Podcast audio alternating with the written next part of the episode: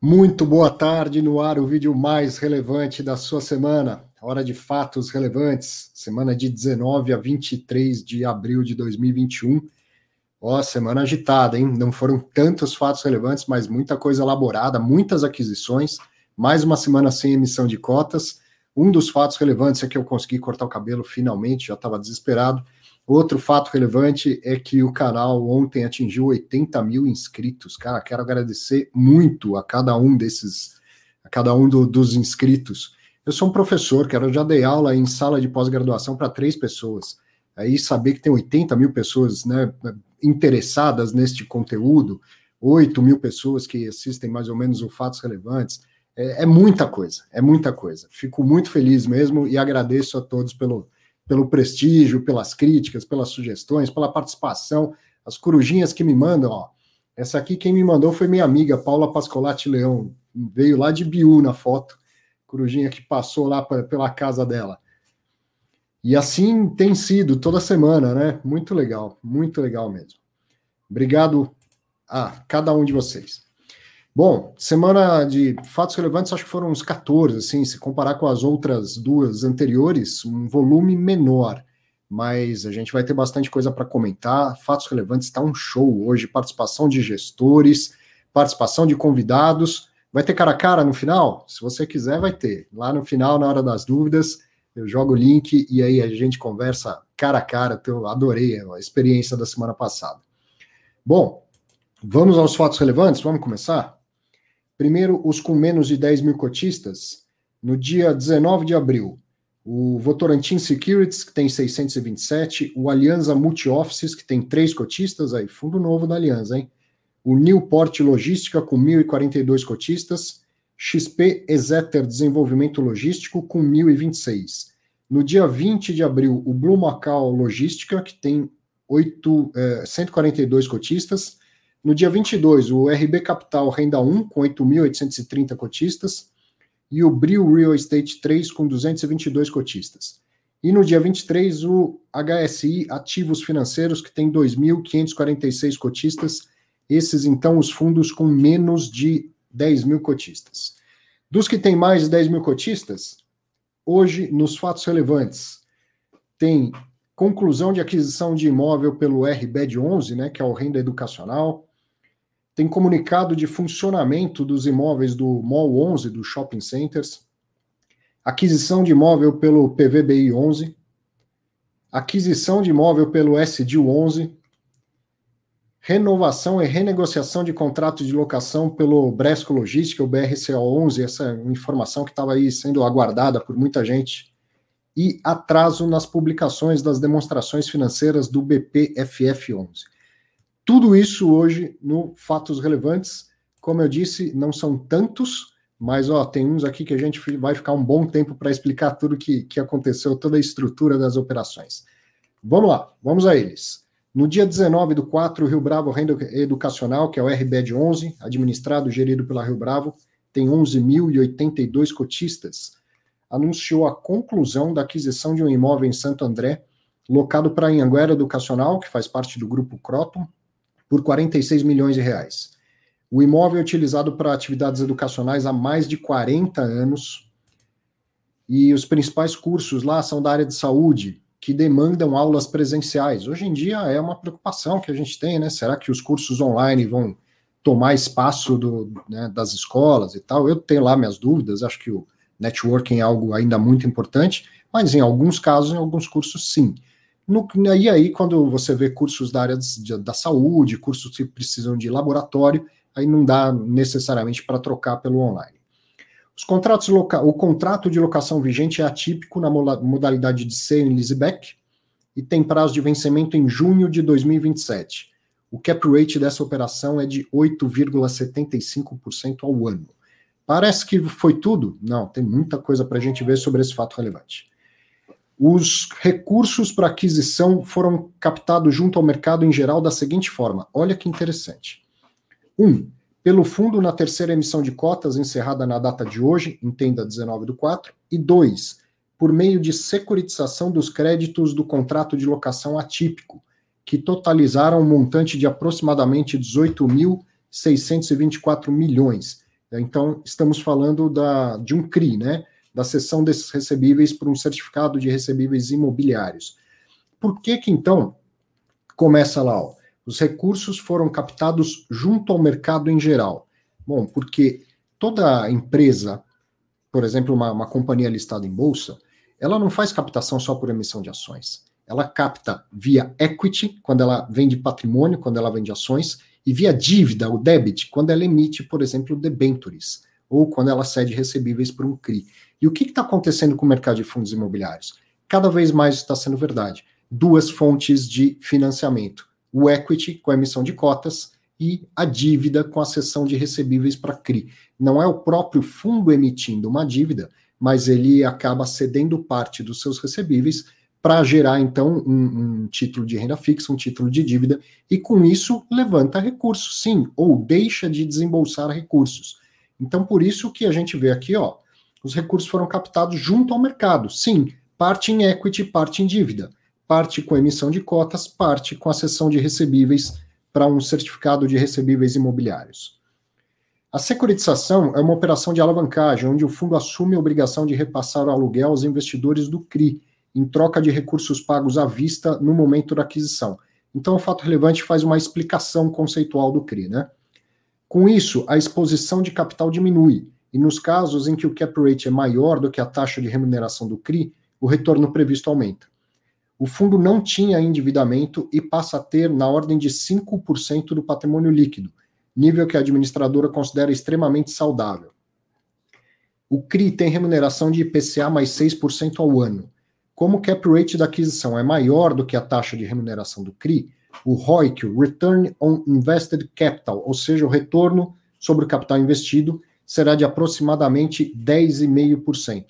Aqui, essa história de que o, o então o, o, aluguel, cap rate, né, o, o, que o fundo vai receber com aluguel, né, cap rate, o, o que eu paguei pelo imóvel e o que eu vou receber do, com aluguel. Se isso é maior do que o custo da dívida do CRI, é o que se chama de carrego positivo. Eu carrego esta dívida porque este carrego, ou seja, caminhar com ela, é positivo. Ela me custa X e eu recebo mais do que X. Então vale a pena né, eu, eu tomar essa alavancagem. Não é pegar dinheiro para consumir, é pegar dinheiro para empreender. Né? Estou aproveitando este fato relevante para te explicar conceitualmente o que vale para qualquer operação de qualquer fundo. O fundo deverá, bom, portanto, a alavancagem aumentou a expectativa de retorno do imóvel de 8,75% ao ano, que é o cap rate inicial, para 10,5% ao ano, com a métrica do ROIC, do, do retorno sobre capital investido. O fundo deverá continuar distribuindo R$ 1,03 por cota ao mês durante o primeiro semestre de 2021, e no segundo semestre a aquisição deverá fazer com que os rendimentos passem a 1,06 por cota ao mês ou seja, vai ter um impacto positivo de 3 centavos. Né? Aí vem uma tabela aqui que é legal a gente prestar atenção. Eles colocaram uma tabela para explicar melhor isso. Então, o que seria a operação não alavancada? Está aqui na, na, primeira coluna. O valor da aquisição é de 46 milhões de reais. Na, na simulação da operação não alavancada, não tem nada de securitização. Qual que é a exposição de caixa? Ou posso trocar isso para qual o desembolso? Quanto o fundo paga pelo imóvel? 46 milhões de reais. Quanto que ele recebe de aluguel? R$ 335.800,98 por mês. É, juros do CRI mais custo de manutenção, zero, porque nessa primeira coluna não tem CRI. Aluguel menos juros, né? O juro é zero, então aluguel é o mesmo valor. Qual seria o retorno sobre o capital investido? 8,76%. Na segunda coluna vem a explicação da operação alavancada. O valor da aquisição é de 46 milhões. Porém, 18 milhões 624 mil 406 centavos vem da cessão dos recebíveis para o CRI. Então, o fundo desembolsa o que eles estão chamando de disposição de caixa, eu vou chamar de desembolso. O fundo tira do bolso 27 milhões 375 e leva um imóvel de 46, né? 46 milhões. Tem para receber de aluguel 335 por mês. É, o juro do CRI mais o custo da, da manutenção tira 95,600 desse bolso, né? Do que vai entrar. Então, quanto que vai entrar líquido? Aluguel menos juros, 240, 240 mil, 200 reais e 3 centavos por mês. E aí, então, a conta do ROI que é de 10,53. Como que chegaram nessa conta? Pega aí o valor líquido que vai entrar, aluguel menos juros, esses 240.200 é ao mês, multiplica por 12 e divide por 27 milhões 375.593 reais e 92. Você vai chegar a 10,53%.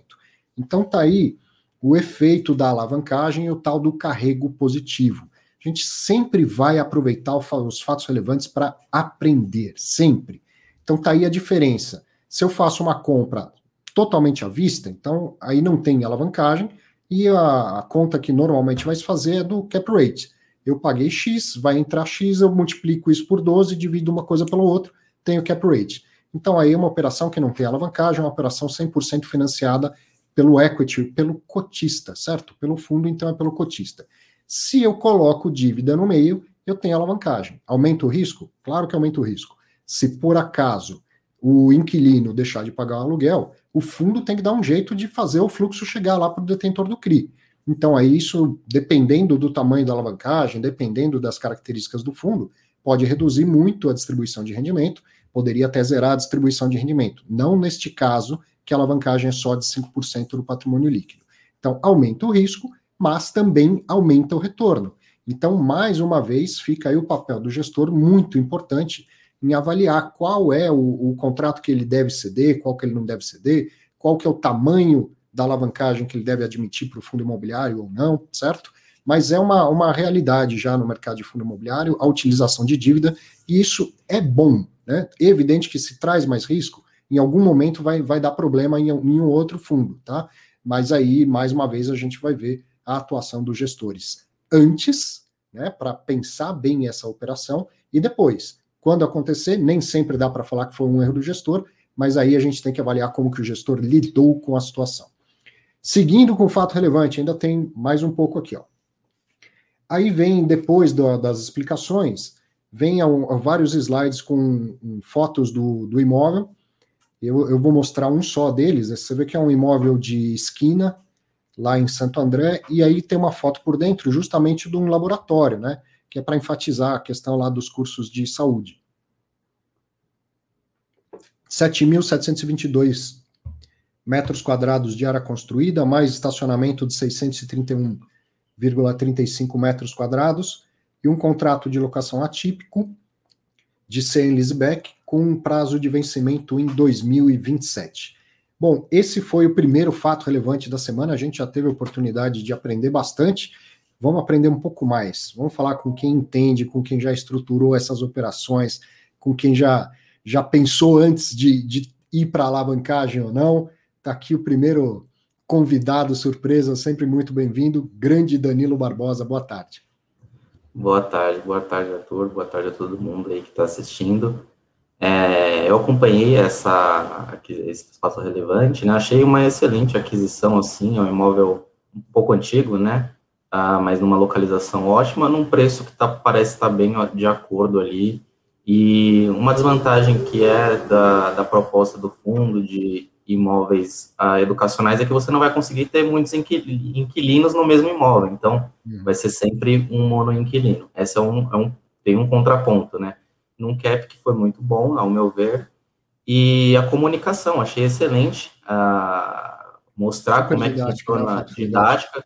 Aí muitos perguntam, ah, mas o IPCA ali não está na alavancagem, o IPCA vai estar tá também na correção do aluguel, então acho que um acaba netando o outro, então acho que não vai ter tanto prejuízo por não ter aplicado o IPCA ali no, na, na questão da alavancagem a, a, a, ele, o fundo também cita ali que o IPCA mais 6 gera um pouco, gera mais retorno do que o CAP de 8,75. Não é, não é um retorno tão grande assim em função do, do IPCA, né? Então, esse delta de IPCA mais 6 mais 8,75, se você colocar lado a lado, corrigir os dois, não é uma correção tão grande. Então, mas a, isso cria vantagem para o fundo porque ele não tem que usar tanto caixa, né? Então, hum. assim, ele não vai usar o, eu não sei se vai zerar o, o, o caixa, ou se ele não tinha caixa, o porquê que ele resolveu fazer essa operação, mas eu acredito que não tenha sido só pelo fato do ROIC ser maior.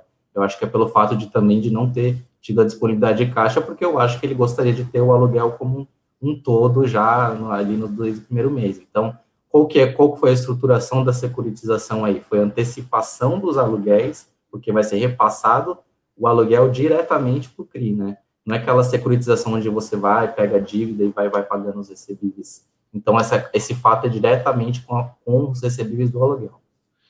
É interessante que você falou assim, o vendedor recebeu os 46 milhões. Né? Para ele, cara, só combinaram assim, ó, é 46 que você quer, tá fechado, mas vai, vai chegar duas, dois pics para você, duas teses diferentes, né? Mas ele recebeu os 46 milhões. Por quê? Porque uma parte do que tinha de aluguel a receber no futuro foi antecipado pela securitização e cedido para a emissão de um CRI. Você participou de muitas operações dessas e, e participou antes, né? Participou do planejamento, da decisão uhum. de investimento. Uhum. É, quais você barrou? Assim, por que razão você olhava uma operação e falava, não para de pé, não vamos fazer isso, não vamos alavancar essa compra? É, pelo lado que eu participei, é, o, o, não, muitas vezes acontece do banco barrar. Às vezes ele vê que aquela operação é uma operação muito grande para aquela companhia e ele faz o cálculo, o banco também faz, e a securitadora também faz o cálculo da TIR deles, né? O, o hum. quanto que eles vão ganhar com essa operação de, puta, vou ter que pegar o aluguel, repassar, pegar, se você não tiver, vou repassar o total para o vendedor para que todas as partes sejam atendidas. Então também tem uma TIR deles.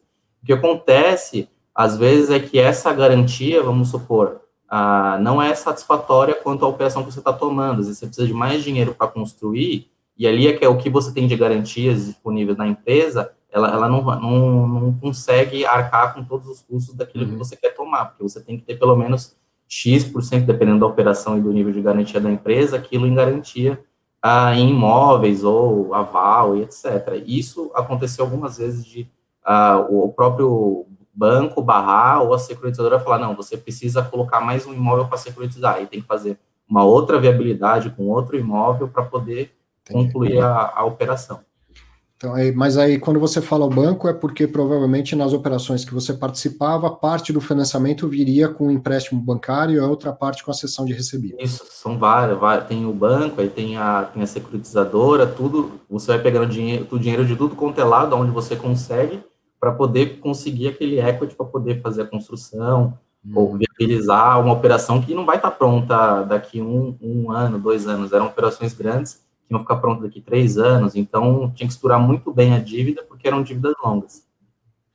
E falando dessa operação especial, o importante é que os, os indexadores estejam casados, né? Que o CRI seja atualizado pelo mesmo índice que atualiza a, a, o contrato de locação, né?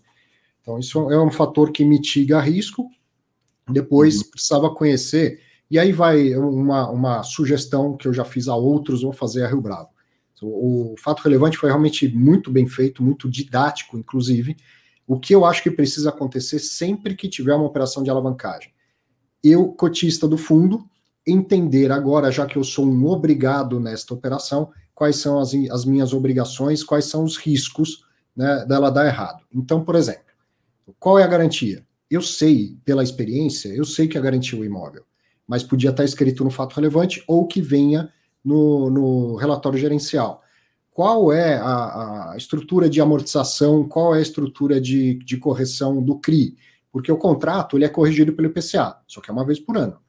Se o CRI for corrigido todos os meses, mesmo tendo o mesmo indexador, você pode ter um gap aí. Né? O IPCA dá uma disparada, vai corrigindo, corrigindo, corrigindo, e aí fica defasado. Quando vier a correção do, do contrato de locação, maravilha, aí, aí volta a, a, equalizar. Mas antes disso, né, se o IPCA dispara, você pode ter até uma situação em que acaba tirando o fluxo do, do rendimento do cotista. Uhum. Então fica a minha sugestão, não apenas para Rio Bravo, para todos os administradores e gestores que vêm utilizando alavancagem, que, que nos dê uh, mais detalhes sobre as características e as obrigações. Quando eu invisto num fundo de CRI, eu quero saber quais são as minhas garantias. Quando eu invisto num fundo que utilizou o CRI do outro lado do mercado, eu quero saber quais obrigações que indiretamente eu assumi como cotista. E, e também pode uh, ser outro imóvel como garantia, né? E o cotista Sim. poderia também saber, ah, não, não é o Anguera, a gente vai dar outro imóvel que tem menos importância no portfólio como garantia. Isso também pode acontecer. Ainda mais pelo valor não ser tão alto, né? Mas eu acho que nesse caso é realmente o, o próprio imóvel. Bom, só o primeiro fato relevante do, da semana e já começamos neste nível. Vamos prosseguir aqui que tem mais. Próximo fato relevante: Eu vou tirar o, o Danilo, daqui a pouco eu te devolvo aí, peraí. Próximo fato relevante da semana. No dia 19 do 4, o MOLS Brasil Plural, que é o MOL 11, administrado pela Genial e gerido pela BRPP, ele já está com 83.014 cotistas. Comunicou que 100% dos ativos do fundo estão abertos, com restrições, evidentemente, e aí vem uma, uma tabela de cada um dos ativos, qual é o estado e qual de que maneira ele está aberto. Por exemplo, a última coluna fala de cinema. Dá para ver aí um, os quatro primeiros, o cinema está fechado. Nos três últimos tem restrição de 50% de ocupação, coisas, coisas do tipo. É um fato relevante um pouco mais, mais simples, mais comum, até porque a gente está observando isso no dia a dia. É, o Danilo está de volta aí. É, uma coisa que a gente reparou, né? Não saiu um monte de fato relevante na semana passada e não saiu um monte de fato relevante essa semana de fundo de shopping. Parece que os administradores, gestores já pensaram, cara, eu não preciso ficar avisando. Está todo mundo sabendo disso, está na, na primeira página de qualquer jornal, televisão e tudo mais, né? Então todo mundo sabe na sua cidade qual é o tipo de, de restrição. De qualquer maneira, quando a gente tem uma diversificação geográfica, o que é sempre bom, vai acontecer isso que a gente viu aqui, né? Ó, tem shopping funcionando por um período maior, outros por um período menor, e alguns com cinema fechado, outros com cinema aberto. Danilo, qual que é o impacto de cinema aberto para um shopping? Bom, primeiro que o cinema é uma âncora como se fosse uma âncora como uma Marisa, com uma lojas americanas, ela é locatária, então ela paga aluguel Normalmente, a tipologia do contrato de um cinema, ela está atrelada ao percentual também de vendas, porque o cinema ali acaba ganhando mais dinheiro com pipoca e Coca-Cola do que com filme. É então, é e muitas vezes é feita a conciliação desse aluguel versus aluguel. Então, se o percentual não bater X milhões no ano, então você vai pagar um mínimo garantido de tanto. Então, ah, o impacto é assim, primeiro, fluxo de pessoas, que diminui muito, e isso, você ter uma, um grande lançamento num shopping, você vai trazer gente, isso vai gerar vendas em outras lojas. Então, é como se você não tivesse uma praça de alimentação fechada, por exemplo. As pessoas vão lá para comer e acaba comprando algumas coisas nas lojas. Então, primeiro, impacto de receita direta no fundo. Segundo, uh, não só receita de lojas, como receita de estacionamento. Uhum. Isso é o efeito cascata. E isso, no fim do dia, acaba uh, tendo como consequência no bolso aí do cotista em termos de rendimento. Eu, evidente, não sei das notícias de todos os, os, estados, municípios do país, mas acho que a maioria já deve estar aberto com restrições, mas a maioria já deve estar aberto, né? É, é pelo que eu acompanhei, alguns com 50% e outros ainda restrito. Então, quando essa abertura, ela não vai ser uma abertura, agora pode cinema, vai ser abertura gradual, vamos fazer aquela coisa de um sim, um não, e vai ser um desafio aí controlar isso também, essa logística aí de cinema. Vamos seguir que tem mais fatos relevantes. Já te, já te trago de volta. Terceiro fato relevante da semana. Opa, comentar rapidamente do Construindo Renda com Fundos Imobiliários. Aliás, quem já foi meu aluno, a gente estava falando de shopping de cinema, sabe da história que praticamente me traumatizou do Rei Leão 2, hein? O quanto esta âncora que é o cinema me custou no shopping center por causa do Rei Leão 2. Quem, quem já já assistiu às aulas sobre shopping no Construindo Renda com Fundos Imobiliários, deve estar lembrando e dando risada dessa história agora. Se você não sabe o que está falando, faça o curso não pela história, evidentemente, mas pelo conhecimento, pela transformação, para que você se torne um investidor, uma investidora muito melhor e mais consciente das suas decisões. Terceiro fato relevante da semana, no dia 20 do 4, o VBI Prime Properties, que é o PVBI 11, administrado pelo BTG Pactual, gerido pelo VBI, ele tem 28.936 cotistas. E aí estamos falando, eu vi um comentário aí, ó, estamos falando de um fundo de lajes corporativas, né? E anunciou uma aquisição de 50% do edifício União Faria Lima, que vai ser desenvolvido na rua Leopoldo Couto de Magalhães Júnior, número 822, por 176 milhões 461.250 reais. Então, esse é o valor da metade né, do, do ativo que o fundo está comprando. O pagamento vai ser realizado em tranches, com parcelas ajustadas pelo INCC, que é o Índice Nacional da, da Construção Civil, da seguinte maneira: 40% após condições suspensivas, e aí então paga a primeira parcela de 40% desses 176 milhões, 20% em janeiro de 2022 e outros 40% após a emissão do Abitse, que está prevista para outubro de 2023. Então, o que está acontecendo é o seguinte: o prédio está na planta, né? Que nem gente que comprou o seu imóvel na planta, seu apartamento residencial na planta. Mesmo que você tenha dinheiro para pagar à vista, você não paga.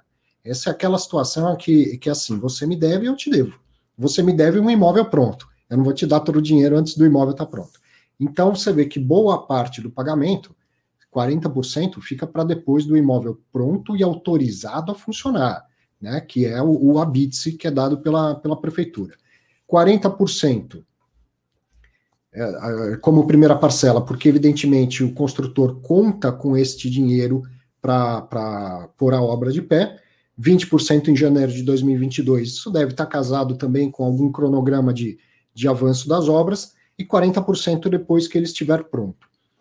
Foi negociado com o vendedor o pagamento de uma renda mínima garantida, que equivale a 6,9% sobre o capital investido e que será devida a partir do pagamento da, da primeira parcela e até 12 meses após a emissão do ABITS. Então, um ano depois do, do imóvel entregue, ainda vai ter renda mínima garantida. O pagamento da RMG vai ser proporcional ao valor desembolsado pelo fundo. Então, desde a da primeira parcela já volta 6,9% de 40%, né? Depois da, de janeiro de 22, volta a 6,9% de 60% do valor, e assim por diante. Considerando a RMG, a aquisição representa um cap rate de 6,9% ao ano, né? E a partir do pagamento da primeira parcela, o que gera um incremento na receita imobiliária inicial de 4 centavos por cota. Aí vem características do imóvel, essa foto aí não estava no fato relevante, essa foto a VBI é, distribuiu nas redes sociais e não colocou no fato relevante. Então fui lá, roubei das redes sociais da, da VBI para a gente ter ideia do que se trata, né? Essa é uma foto do projeto do empreendimento. O prédio vai ter 10.083 metros quadrados de área bruta locável, são 20 andares com conjuntos que vão de 319 até 603 metros quadrados. O projeto arquitetônico é assinado por Pablo Slemenson, não, não sei se é assim que pronuncia, vai ter um padrão AAA a construção vai ser feita pela Acre e foi iniciada em 2 de 2021, fevereiro de 21, com previsão de entrega em outubro de 23. O empreendimento será entregue ao fundo com acabamento na modalidade Warm Shell, que inclui piso elevado, forro, luminárias e distribuição de ar-condicionado no modelo Open Space. E aí você vê, daqui a pouco eu sei que o Danilo vai comentar isso, você vê aí pela, né, pela arquitetura que a gente está falando de, do, do, que hoje se chama de boutique, né, de escritório boutique. A lavratura da escritura de compra de 50% do empreendimento está prevista para ocorrer após a conclusão da construção, sendo a conclusão desta de total responsabilidade do vendedor. Bom, este é o fato relevante. Danilo, seu vizinho lá na exame, hein? Quatro quarteirões da exame, praticamente na Faria Lima, né? Logo, logo você vai visitar lá, tira uma foto, põe nas redes sociais para a gente ver. É, ainda em, um empreendimento ainda em construção, ao meu ver, assim, foi uma aquisição ali nos 35 mil, se você não considerar a renda mínima garantida, em torno de 30, 29, se você considerar a, a renda mínima garantida, eu acho que Isso, 35, se, uhum. se não tivesse, mas esse cenário, né, se, se você pega e tira, ou 29,30, no caso contrário. Ah, para um empreendimento que está em construção, ao meu ver, é um preço muito caro para um empreendimento que ainda você tem vários riscos ali, ainda tudo bem. Né? Tem um risco já está em construção ali, mas ah, com relação à renda mínima garantida, não me preocupa muito, porque é o que você falou já no início do, do vídeo. Quando que a renda mínima garantida preocupa? Quando você não vai ter a mesma receita que você tinha antes. Uhum. E o aluguel ali, pelo cálculo que eu fiz, deu em torno de 200 reais o metro quadrado. Parece factível esse aluguel. Então, o que me preocupou só foi o preço realmente da aquisição. É uma localização excelente. Uh, o fundo está em linha com a estratégia uh, de ter imóvel AAA aí, do estilo boutique. Esse imóvel aí casaria muito com, com vinho, por exemplo, que tem muitos imóveis desse tipo de aquela laje que é um pouco menor, né, aquela para aquela empresa que não precisa daqueles 1.200, 1.400 metros. E isso vai, eu acho que para os próximos períodos aí, a, passando pandemia, as empresas algumas vão reduzir de tamanho e vão, vão gostar muito de estar uh, em localizações que são relevantes e prédios novos, né? Claro, que, que aí tem a, a garantia de, de, de, resolução de problemas, né? Porque você entra num prédio velho, é, é, igual quando você vai morar, morar num prédio velho, já saber que você vai encontrar algumas novidades lá. Mas, no, com relação ao imóvel, eu achei excelente, só uma, a questão do preço que deu, deu, uma, deu uma torcida de nariz. Você sabe quanto é mais ou menos o metro quadrado de um imóvel pronto ali na região? Mais ou menos, então, né? Um AAA na região? Eu tenho como referência ó, o Faria Lima 4.440, por exemplo, que foi em torno de 32 mil e é um puta empreendimento ali próximo também. E eu uhum. achei ele já muito caro. Mas, e era um imóvel pronto, né? Pronto, então, alugado. Né? Alugado, então eu já achei caro os, os 32, porque na época estava 29, 28 a, a média da aquisição. E esse a 35 me, me chamou bastante atenção. 29 para 32, a gente está falando de 10% né, acima do, de uma média ali. Né? Uhum. Ainda vou, vou fazer um vídeo sobre essa questão do overpay. Vou, vou, resumir aquele artigo e, fazer um, um, vídeo sobre isso. Mas legal, bom, bom entender. Parece um, um bom imóvel, mas tem todo o risco da, da, construção, de atraso na obra, isso tudo, né? E, e, se atrasar, já, já com a renda mínima garantida, o cotista uhum. tem um uhum. pouco é, mais de, de, segurança, até porque ela não tem o prazo, né? O prazo é 12 meses depois do habite. Então, se uhum. atrasar, uhum. em, em, tese, azar do vendedor, desde que o vendedor repasse dinheiro para o fundo da renda mínima garantida. Mas legal, mais um, um bom imóvel. uma região que é muito difícil você replicar ali, né? Você vai é. colocar um empreendimento desse pronto, novo. Quando ficar pronto, eu tenho certeza daqui, acho que 2023, né, no, no caso, Isso. Ah, vai estar tá muito mais que 200. Já está já, já tá praticando hoje esse valor, 2023 vai estar tá em torno ali, de, pelo menos, uma região que o mercado aquecido, bom lembrar, né, é, que a gente pode ter uma perspectiva boa de aumento de aluguel por causa da região. Então, a localização uhum mais uma vez, muito importante aí uh, quando você vai fazer uma análise de um imóvel. É isso. Essa, essa análise que você está nos trazendo é muito importante. Assim, o imóvel é bom, é ótimo, a localização tá, mas e o preço, né? O preço, na sua opinião, tá salgado, mas a mesma coisa que você está falando para o aluguel leva ao preço, certo? Se daqui, uhum. né, 2023, o aluguel tiver acima de 200, significa que o preço do ativo também valorizou, né?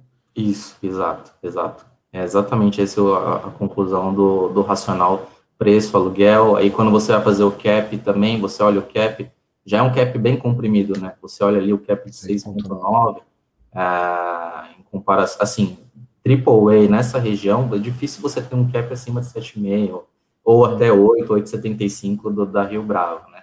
Então, mas o cap está em linha também, está em linha com, com, com o mercado. Vamos seguir. Tem mais fatos relevantes. Daqui a pouco a gente volta aí. Próximo fato relevante da semana. Deixa eu tirar esse logo aqui para não atrapalhar. No dia 22 do, do 4, o SDI Rio Bravo Renda Logística, que é o SDU 11, então aí estamos falando de um fundo de logística, ele é administrado pela Rio Bravo e gerido pela Rio Bravo e pela SDI, aliás, pela Telos, não mais SDI, Telos.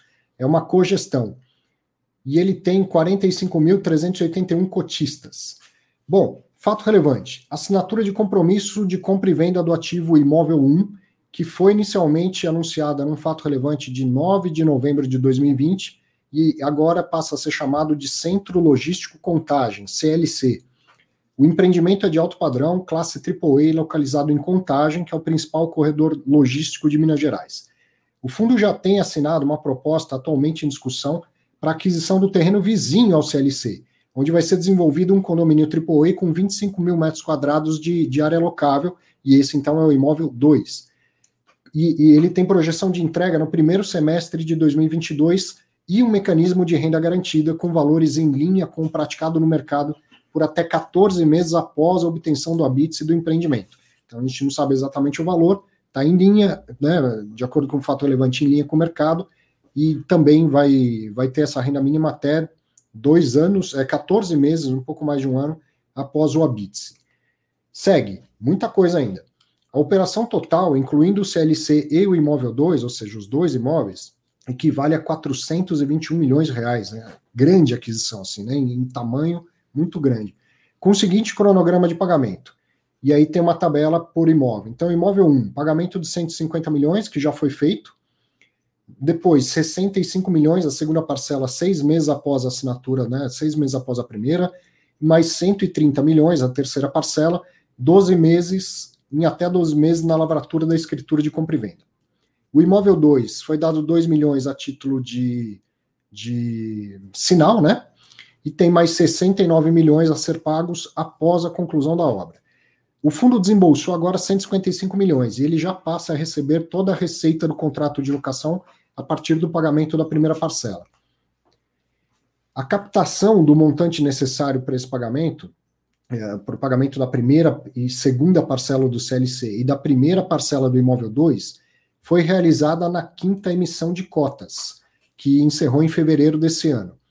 Para o pagamento da última parcela, vai ser realizada uma nova emissão de cotas, conforme informado em fato relevante do dia 23 do 3 desse ano.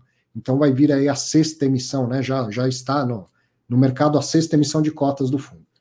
Os prazos mencionados na tabela poderão ser antecipados, ou seja, o fundo pode vir a pagar antes do que está ali naquela tabela, mediante desconto nos, dos preços, caso as gestoras acreditem ser favorável para o melhor desempenho do fundo, considerando oportunidades de investimento.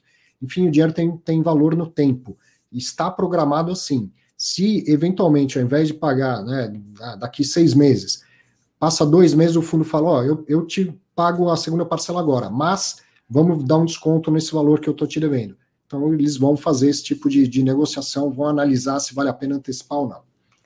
Seguindo com o fato relevante, vai ter uma retenção de cerca de 3% do valor da operação para garantir que haja uma resolução obrigatória pela, vendedor, pela vendedora de um ponto de discussão com a locatária do imóvel que não traz impacto para o funcionamento das operações e o recebimento das receitas locatícias por parte do fundo. Então, tem alguma picuinha lá, vamos dizer assim, a resolver, mas isso não, não impede a operação que já acontece lá, o inquilino são os Correios, inclusive é o Correio, né? O inquilino está lá, está funcionando e tem algo a resolver que custa 3% desse valor, mas que não impacta a operação. Então, o fundo vai reter esses 3% e só, só vai pagar depois que, que resolver. Portanto, o fundo deixa de pagar o valor retido, que entrará no balancete como uma obrigação futura a pagar. Muito provavelmente eles tiveram cuidado de, de fazer essa explicação, porque para que depois o investidor não olhe lá a demonstração financeira, o informe mensal, e entenda que há uma alavancagem. Nesse caso, não, né? Nesse caso, não. Tem uma alavancagem no sentido de que o fundo se obrigou a pagar um valor que ele não tem. Mas a, qual é a decisão de financiamento nesse caso? É totalmente no equity, é pela emissão de novas cotas, né? Então tem, vai aparecer uma obrigação a pagar desses 3 milhões, mas que é uma retenção do, do, da primeira parcela. Seguindo, a transação garante ao fundo grande previsibilidade de receitas, uma vez que o principal contrato é atípico e tem vencimento somente em 2034 além de melhorar consideravelmente a diversificação e perfil de risco do fundo.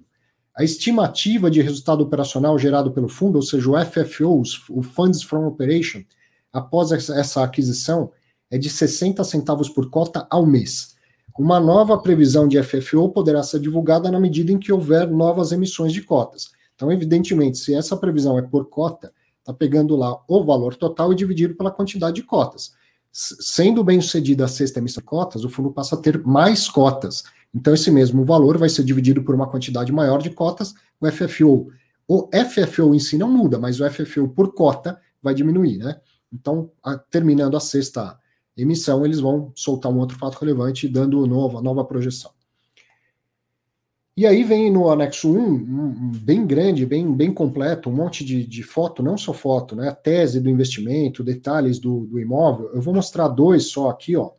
Uma foto bem ampla do, do imóvel, grande imóvel, todo ocupado pelo, pelo correio. E aqui essa parte importante, como que vai ser o cap rate dessa operação. Então, a compra é de 421 milhões. E o fundo, a partir da primeira parcela, já recebe todo o aluguel. Então, primeiro, no primeiro semestre, o cap é de 17,7. Por quê? Porque ele só, só desembolsou 155 milhões, se não me engano, e já está recebendo o total do aluguel. Então, o cap vai lá para cima. Desembolsou mais um pouco na segunda parcela, não muda o valor do aluguel que ele recebe, mas agora aumentou o tamanho do desembolso. Então, o cap cai para 12,1. E a partir do primeiro semestre de 2022, então com todo o imóvel pago, aí o cap aterriza né, no seu patamar, que é de 8% ao ano. Então, esta operação a gente pode entender que gera né, um cap no longo prazo de 8% ao ano. Muito bem, esse é o fato relevante. Eu não vou fazer tantos comentários aqui pelo seguinte: uma novidade depois da semana passada que eu percebi que eu podia colocar um videozinho, olha só o que vai acontecer. Sempre muito bom quando a gente tem a oportunidade de ouvir o gestor, e nesse caso, os gestores, né? Eu fiz aqui, mostrei o fato relevante, fiz breves comentários, mas a gente vai aproveitar para ouvir os gestores, porque neste caso especificamente, o fundo tem uma gestão compartilhada. A Rio Bravo faz a administração e faz a gestão em, eh, em conjunto com a Telos. Então a gente vai aproveitar, está eh, sendo gravada essa participação, você está me vendo aqui até de, de camisa social, porque hoje é sexta-feira. Para conciliar a agenda de todo mundo, ó, do Douglas Medeiros da Telos e do Felipe Ribeiro da Rio Bravo, a gente combinou de fazer essa participação na sexta-feira, mas eu levo ao ar agora durante o Fatos Relevantes. Douglas, Felipe, muito obrigado pela disponibilidade. Vai ser é sempre muito bom, vai ser uma grande oportunidade para a gente entender melhor essa operação que é muito grande, né? Me chamou a atenção principalmente pelo tamanho dela. Boa tarde, boa tarde, pessoal. Tudo bom, Arthur? Tudo bom, Douglas? Boa tarde a todos. Boa tarde, obrigado. Explica uma coisa para mim. Uma, a, a, operação ela, ela tem a compra do galpão que está pronto, está alugado, e tem lá um sinal de compra também de um, de um imóvel do lado, né? Onde provavelmente virá uma, uma expansão. Esse valor de 400 e poucos milhões que foi anunciado já, já engloba as duas coisas? Tá bom. Vamos lá, eu posso, posso comentar aqui um pouquinho. Uh, de fato, são dois imóveis, né? O montante exato são 421 milhões. Uh, Acho que é importante comentar que, apesar de serem vizinhos, são imóveis independentes, eles não são necessariamente uma expansão uhum. uh, um do outro. O fato relevante que foi divulgado ontem é relacionado ao ativo que é o BTS, que é a parcela maior dessa aquisição, que são 350 milhões, uh, e a gente tem ainda a aquisição do vizinho, que são 71 milhões, e aí a gente compõe os 421. Só para tentar deixar bem claro, são mais ou menos três parcelas semestrais. A primeira agora só relacionada ao BTS. A gente tem uma segunda parcela, uh, que são 65 milhões mais dois, que aí engloba os dois ativos, e a última parcela, que são 130 mais 99, e aí a gente fecha as duas aquisições e os dois imóveis. Então, a, a, os imóveis são independentes, mas a, a operação foi conjugada. Exatamente. Assim, vai, é, não, não é possível que não saia, é, quer dizer, é possível por questões de, de condições precedentes, aquela, aquelas coisas, mas a ideia é que a operação seja uma só. Isso, na verdade, os imóveis é, têm proprietários diferentes, mas boa parte dos proprietários são donos dos, é, dos dois imóveis, tá? Então, mas, e a operação foi feita em conjunto. A negociação toda dos ativos foi sempre pensada em conjunto também. Eu vou aproveitar, vou colocar na tela aqui as, as fotos que vocês divulgaram no, no Fato Relevante, assim vocês podem eh, falar um pouco mais sobre o ativo. Me parece que o galpão é bem novo, ele, ele foi construído recentemente. Sim, o galpão ele é um galpão aí entregue em 2019, uh, eh, foi um, um build suit para os Correios, uh, as especificações técnicas são das melhores, né? Então tanto em termos de distância do, dos pátios, o pátio é todo feito em concreto, a qualidade construtiva é, é, é excelente, é um galpão bem moderno e bem novo. E sobre a, a localização, né, vocês colocaram no, no, fato relevante que é um imóvel last mile, sim considerando a, a, capital de Belo Horizonte. Queria que vocês comentassem isso que eu acho importante. Uh, a gente ouve muito falar, as próprias consultorias imobiliárias falam, assim, da, da diferença de preços a partir da capital de São Paulo, até 30 quilômetros de São Paulo e tal. Mas né, São Paulo não é a única capital desse país, e sendo inquilino os Correios, certamente existe uma demanda na capital de Belo Horizonte que precisa ser atendida, né? Na capital de, de Minas Gerais, né? Que precisa ser atendida. Certo. É, Arthur, assim, uh, tem essa questão do last mile, né? Para Minas, quando a gente vai para o contexto de Minas Gerais, os raios são menores, como você comentou, uhum. uh, e isso acaba sendo refletido aqui também, tá? A gente pode dizer que está num raio primário, mas essa distância, a distância do imóvel para Belo Horizonte, por exemplo, ela está inferior a 15 quilômetros. Então, ela, no contexto last mile, para Minas Gerais, ela ela está bastante adequada, né? Uhum. E o imóvel também ainda faz a distribuição para o restante do interior do, do estado, né? Então, uh, ele, além da questão de raios primários, que é muito comentada aí por todas as consultorias, a operação dele é, é, é bem pensada nisso. Ele é uma espécie de, de, de ponto central assim que o Correios recebe as encomendas em caminhões maiores, faz a distribuição interna, ele já sai do outro lado do galpão, né, das outras docas para os caminhões menores e carros menores para fazer essa entrega. Então, é, é, um conceito last mile geograficamente, né, e também pensando na operação que, que acontece lá dentro. Eu coloquei Até... novamente, enquanto você falava, a gente vê a, a questão do sistema cross-dock, né? Quer dizer, vem um caminhão de um lado, sai outro menor de outro, é, é um, um conceito realmente moderno, né? E, é, sim, é, só voltando aqui na questão da localização, até em termos de localização, quando a gente olha o mercado de BH, basicamente você tem três regiões que são que a gente pode considerar como primária, né? Que é Contagem, é, Betim e Confins ali. Confins até um pouco menos por conta do acesso, né? E Contagem, na nossa opinião, é, é a melhor localização para a parte logística, né? Betim uhum. tem bastante indústria, muito por conta aí da, da Fiat, mas em termos logísticos, Contagem é a melhor localização. Queria entender também, aproveitar a presença de vocês, a, a, o retorno, o cap rate estimado. Ele, ele vai diminuindo à medida que o fundo vai fazendo desembolsos, né? Está aqui na tela. Ele começa com 17,7%, depois cai para 12,1% e termina em, em 8% a partir do primeiro semestre de de 2022. Então, pensando no prazo todo do contrato, que é de 15 anos, é, posso entender um, um cap de 8%.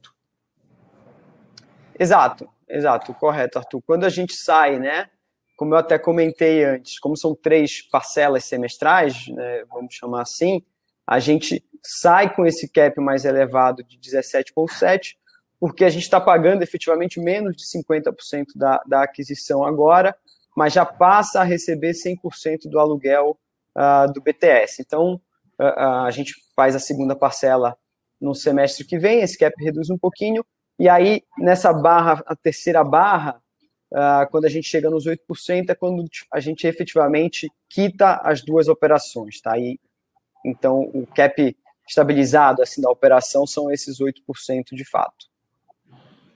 Sendo um build to suit, ou seja, uma construção sob medida, é, é sempre importante a gente pensar no segundo uso do imóvel, né? Eu costumo dizer que às vezes ele é tão sob medida que serve para aquele inquilino, não serve necessariamente para outros. Nesse caso, por ser um centro de distribuição do correio, quer dizer, distribui de tudo ali, né? Tem assim muitas características que são únicas ou posso entender como um ativo com bom segundo uso? É um ativo que, que atende qualquer operação logística é, tranquilamente, né? Como você comentou anteriormente, você vê que os pátios são bem amplos, você tem bastante vaga de carreta, ele é um cross-docking, a construção, o padrão construtivo dele é excelente, então é, a gente entende e tem certeza que ele atende qualquer operação logística tranquilamente, não é muito específico. É, se um dia, eventualmente, lá na frente, é, os Correios quiserem renovar depois dos 15 anos de contrato, depois do término do contrato, certamente ele vai ser bastante disputado. E essa questão do pátio, que é super importante para a eficiência do, do imóvel, vocês também é, colocaram no fato relevante sobre uma possibilidade de expansão por causa da área de pátio.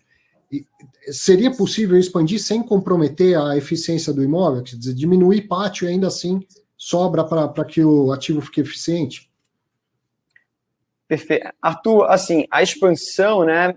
A, a, o pátio hoje, ele atende muito bem a operação do Correios, né? É, é uhum. é, é um ponto uh, relevante para eles por toda essa questão de movimentação que eu comentei, de caminhões chegando e carros saindo. Então, até quando a gente olha em, em área locável do imóvel para operação, por isso que a gente considera também o pátio como uma área locável. Uh, a gente entende que a expansão mantém a, a, a, a, a operação funcionando perfeitamente, tá? É, realmente seria uma expansão de área locável, como galpão, né? pensando talvez para um outro inquilino. Mas hoje, uh, pensando na operação do Correios, é super relevante essa parte de galpão. Tá? Então, na prática, a gente tem uh, essas duas uh, pontas aqui uh, para equilibrar no momento em que o contrato vence, mas não, não tem nenhum, de maneira nenhuma, é prejudicial para uma expansão. Tá? Uhum. E o, e o imóvel anexo, por enquanto não tem galpão lá, é só, é só um terreno. Isso, o imóvel anexo está em fase final de aprovação, uhum. uma parte mais burocrática, e então ainda não tem, ainda, ainda é só os correios, tá? A gente acredita que a entrega vai ser no primeiro semestre do ano que vem, tá? isso é o que a gente está tá, tá acreditando e a gente entende que vai ser concluídas as obras aí até o primeiro semestre do, do ano que vem. Bom, pelo momento do fundo, eu sei que vocês estão em período de emissão, eu não vou perguntar do futuro dessa, de, né, dessa expansão, mas numa próxima oportunidade a gente fala disso. Última perguntinha, até pelo, pelo tempo que a gente programou, uh, queria entender um pouco mais a respeito de preço, tá? Como eu falei, assim, quando você olha lá um cap de 8, você vê uma, uma operação que fica de pé. Mas, uh, se o contrato tiver com, com um valor de mercado muito acima, você, gestor, consegue pagar acima e o cap fica bom mas depois é, é o, o fundo sobra com uma compra que foi feita mais acima. Seria o caso, assim, é, o, o preço, se eu for pensar por metro quadrado, ele está adequado a ativos dessa qualidade naquela região? Vamos lá, eu acho até que esse é o ponto mais relevante aqui da, da operação, né? Foi bastante discutido uh, entre Rio Bravo e Telos, e, e tenho certeza até que o Douglas vai, vai me complementar aqui. Mas, de novo, a gente uh, olhou o imóvel primeiro. Uhum. Como é a operação? A operação faz sentido é, entre área locável, área de pátio, ou estou comprando só área construída ou não. Então, a gente entende que, nesse sentido, por área locável, faz sentido o valor da aquisição.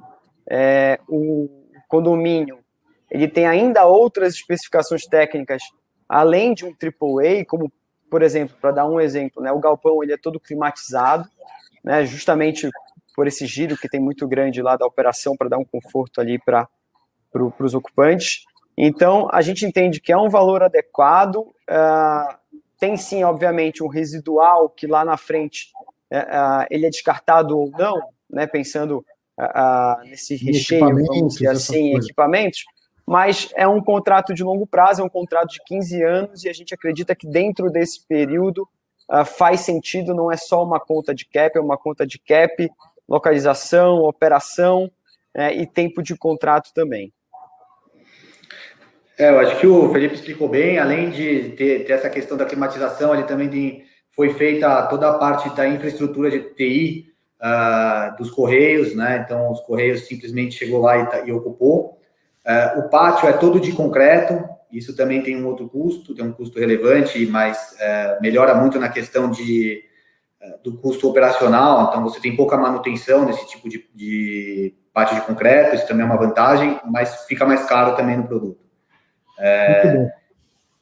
Pode falar, pode é, complementar. Não, e acho que é o que o Felipe comentou, né? Tem a questão do valor residual lá na frente, você tem um contrato de 15 anos, é um contrato que nos dá bastante segurança, é um build suit, então, acho que o, o valor ele está em linha do que com, com que vale de fato o ativo.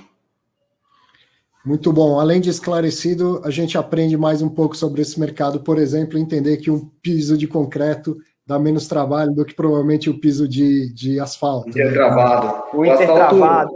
aquele intertravado tradicional dos condomínios. É, o asfalto, por exemplo, quando faz a curva da carreta, muitas vezes ele acaba tendo algum, diversos tipos de problema, é pior, né? O arrasto acaba prejudicando bastante a operação ali. A cada fato relevante é um aprendizado maior. Gente, muito obrigado, viu? Douglas Ribeiro, obrigado mesmo pela disponibilidade. Um abraço para vocês. Sejam bem-vindos ao Fato Relevante. Em uma próxima Obrigado, obrigado pelo convite, Arthur. Obrigado, Arthur. Até a próxima. Até a próxima. Tchau, tchau.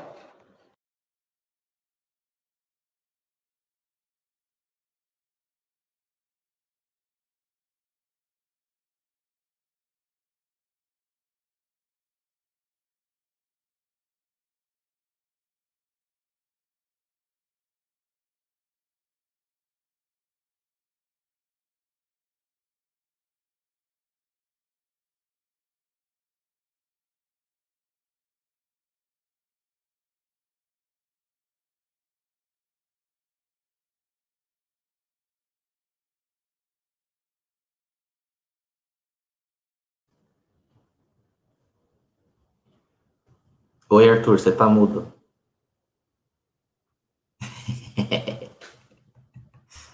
É, novidade, e eu apanhando na novidade. Estava falando aqui todo feliz, né? Novidade nos fatos relevantes, porque é, agora você vê que essa conversa foi gravada na sexta-feira, ontem. E aí queria deixar um recado para você, gestor de fundo imobiliário, que entendeu a novidade. Se não quer ou não puder participar ao vivo no sábado, manda um vídeo para mim. A gente pode combinar de fazer uma gravação nós dois, como essa, ou então faça um vídeo com o seu celular e manda para mim pelo WhatsApp que daí no sábado eu ponho aqui a sua explicação, seus comentários também sobre os fatos relevantes. Mas podendo participar ao vivo, vai ser sempre um prazer e portas abertas para o mercado. Eu gostei bastante da, da novidade, aprendi que dava para fazer isso e a gente vai aproveitar isso cada vez mais.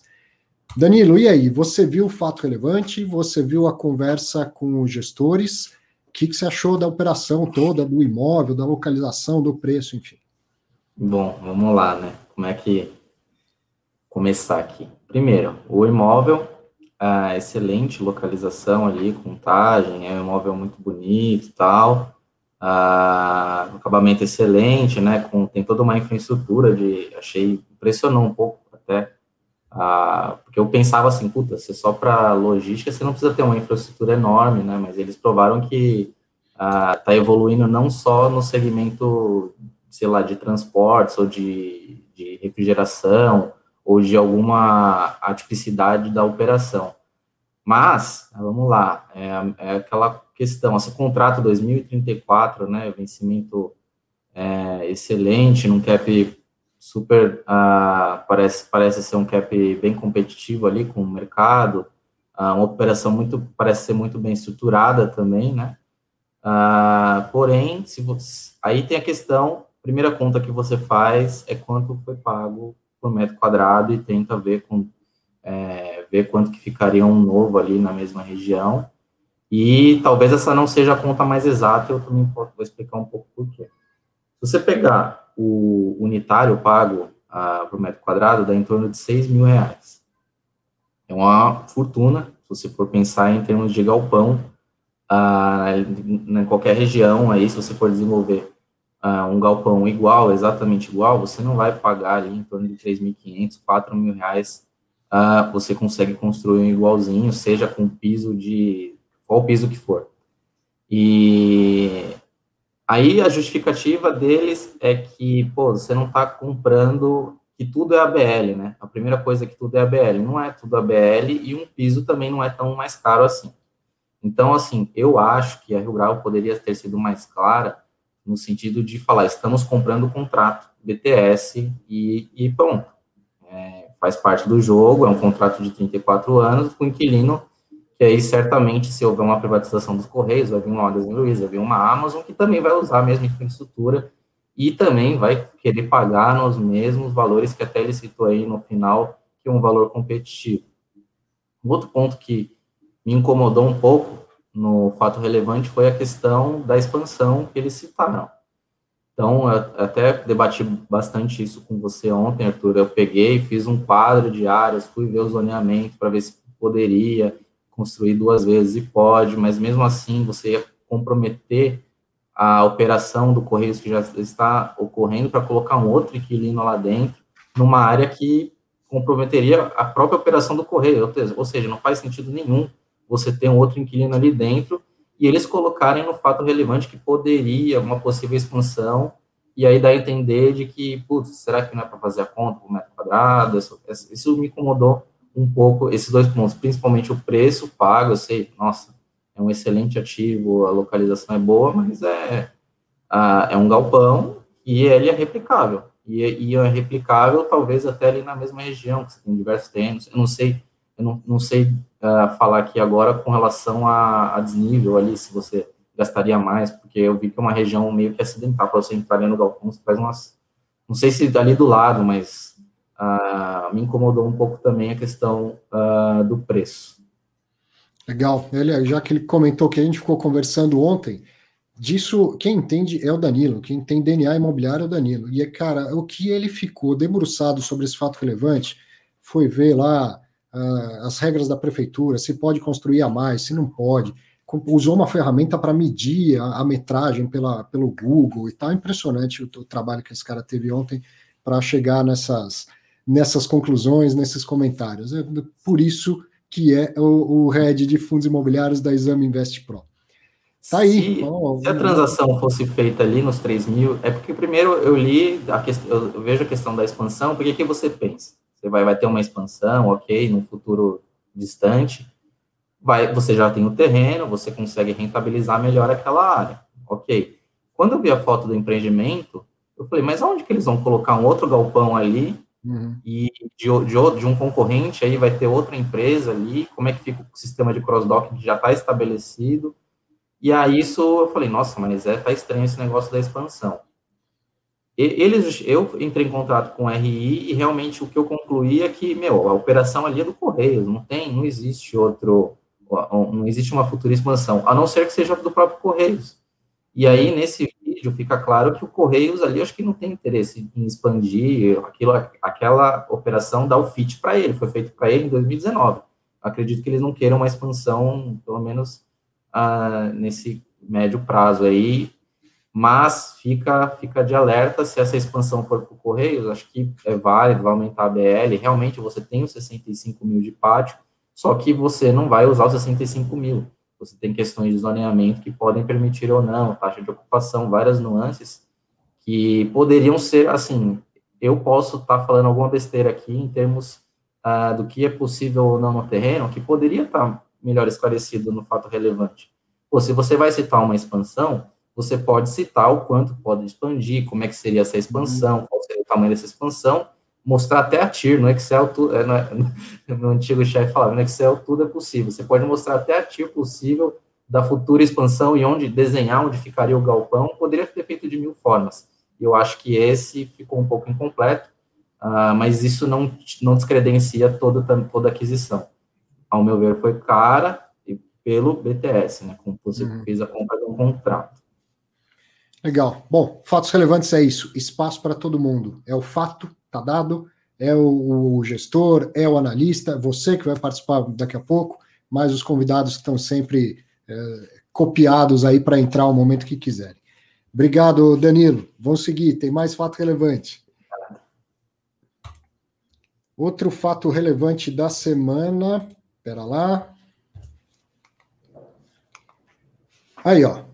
Estava ah, comentando, vou até colocar o link aqui do DNA Imobiliário para você que conheceu melhor aí ó, o Danilo com todas essas explicações. DNA Imobiliário, a carteira recomendada, não só a carteira recomendada, né? Feita pelo Danilo e pelo Renato Mimica, mas é muito mais do que uma carteira recomendada. Assine, você tem 10 dias grátis você vai poder avaliar o trabalho e, e vai ver que vai entender o que eu estou falando. Tem um acompanhamento de mercado e tem essa expertise, esse DNA imobiliário que o Danilo traz, que é, é algo, assim, como eu falo, elevou o nível da análise de fundos imobiliários no mercado. Certamente, outros da qualidade dele virão, e com isso ganha todo mundo, ganha o mercado. Eu, você, o administrador, o gestor, o analista, conheça o DNA imobiliário. Mais um fato relevante da semana: o Bresco Logística, no dia 22 do 4, é o BRCA 11, administrado pela Oliveira Trust, gerido pela Bresco. O fundo tem 29.012 cotistas, fundo de logística. E aí, na semana passada, saiu o relatório gerencial sem, sem um dos inquilinos, gerou bastante dúvida. Então veio o fato relevante. Renovação da locação de uma área de 12.488 metros quadrados do imóvel Bresco Canoas para a FM Logística do Brasil, que era antiga locatária do galpão todo, tá? E acordo de locação de uma área de 8.923 metros quadrados do mesmo imóvel para a Natura, a qual será submetida para uma aprovação em Assembleia Geral nos termos do artigo 34 da Instrução CVM 472 Entendendo o juridiquês, estamos falando de conflito de interesses. Daqui a pouco você entende isso melhor. Seguindo com o fato relevante, ambas as locações possuem prazo de cinco anos, com início retroativo a 1 de abril de 2021, dando a continuidade das operações da locatária no imóvel e serão reajustadas anualmente pelo IPCA. Os novos contratos resultam em uma desocupação parcial de 35,5% do imóvel, ou de 2,7% da ABL total do fundo, e não devem afetar a capacidade de, de distribuição de rendimento atual. Faltou um L quando eu fiz isso aí. Atual. Os valores dos aluguéis devem representar cerca de 3 centavos por cota ao mês, descontadas eventuais despesas do fundo e taxas praticadas no termo do regulamento vigente. Bom, também não vou fazer muitos comentários, porque, aproveitando a novidade, vamos ouvir a gestão da Bresco. Agora que eu aprendi a gravar, ninguém me segura, a gente vai, vai ter muito mais facilidade de ter participação dos gestores. E com isso, ganho eu, ganha você, todo mundo aprende muito mais e entende melhor todas as operações que são anunciadas aí com tanto cuidado, né? Porque eh, o gestor está lá tratando disso muito antes de, de vir o fato relevante. Depois, na hora, ele tem que divulgar e do, junto com o jurídico, com aquele cuidado todo. Depois que ele divulga o fato relevante, ele fica muito mais à vontade para poder falar e explicar, e a gente aproveita, então, a disponibilidade de falar com, com o gestor. Agora, nesse momento, com o Felipe Sangali, do, do gestor do BRCO, do Bresco Logística. Obrigado, viu, Felipe? Obrigado, Arthur, pela possibilidade e a oportunidade que você dá de explicar os fatos relevantes e falar dos principais pontos aqui das comunicações que a gente faz para o mercado. E, e, é isso, né? Assim, as tratativas vão acontecendo muito antes, né? Mas não, não dá para divulgar qualquer informação, né? Tem que ter o zelo de esperar o momento certo, a hora certa. Nesse caso, inclusive, do, do imóvel, eh, no último fato relevante saiu lá um traço, né? O último fato relevante, não, o último relatório gerencial saiu um traço, e isso gerou muita dúvida para o mercado, para o cotista, né? Explica isso para a gente, por favor. Perfeito. A gente coloca no relatório gerencial o, o prazo remanescente de contrato. Então, a previsão do, do encerramento dos contratos, tanto da FM em Resende como em Canoas, era o final de março. Acontece que a previsão uh, de encerramento nem sempre se, se, concretiza. Você tem que ter um termo de, de encerramento assinado para uma eventual devolução do imóvel, por exemplo. Aqui no caso de Canoas, que foi o fato relevante que a gente divulgou na quinta-feira, a gente estava nas tratativas de renovação e até é, da expansão da locação para um outro inquilino, e por conta disso, a operação já estava acontecendo no nosso imóvel, ela continuou acontecendo, não teve um termo de encerramento é, é, de devolução do imóvel, e a gente agora finalmente anunciou as novas locações é, para o imóvel. Então, no caso aqui, a gente anunciou a gente vai fazer uma modulação no imóvel, o imóvel era um, monozo, era monozoário, era apenas FM no Bresco Canoas, e a gente está dividindo provavelmente para três inquilinos e está saindo de cara com 65% de ocupação. De um terço, vamos falar em grosso modo aqui, uhum. vai para FM, um terço para Natura, e um terço a gente está já em prospecção e negociações no mercado, mas a princípio sai com uma pequena vacância o imóvel. Tá? É, vale ressaltar que a FM é uma 3PL logística, ela fazia operação para a própria Natura, a Natura era é uma, era uma cliente é, da FM nesse imóvel, e a Natura solicitou é, que ela gostaria de fazer a própria operação. Então, por isso a gente fez essa segregação em módulos, e hoje a gente tem a FM operando para outros clientes, e a Natura fazendo a própria operação no site. E aí, concretizada a locação com a Natura, que daqui a pouco a gente fala um pouco mais dela, ainda fica praticamente um terço do imóvel para ser é negociado ao mercado imagino que já, já estejam trabalhando na prospecção de mais inquilinos aí. Perfeito. É uma região com, com baixa oferta, de difícil desenvolvimento, é, pouco terreno disponível e terreno caro, onde você tem que fazer estaqueamento, tem um custo é, mais elevado. É, e a gente está numa localização excepcional, no imóvel AAA, então a gente acredita que é por pouco espaço de tempo. Bom, então na situação que se tem, se o inquilino original ele reduziu na prática para um terço, sobram dois terços, um terço já foi praticamente renegociado ou negociado com a Natura. Mas aí o próprio fato relevante traz um detalhe que eu vou pôr aqui na tela. Aqui no, no fato relevante saiu no juridiquês, né?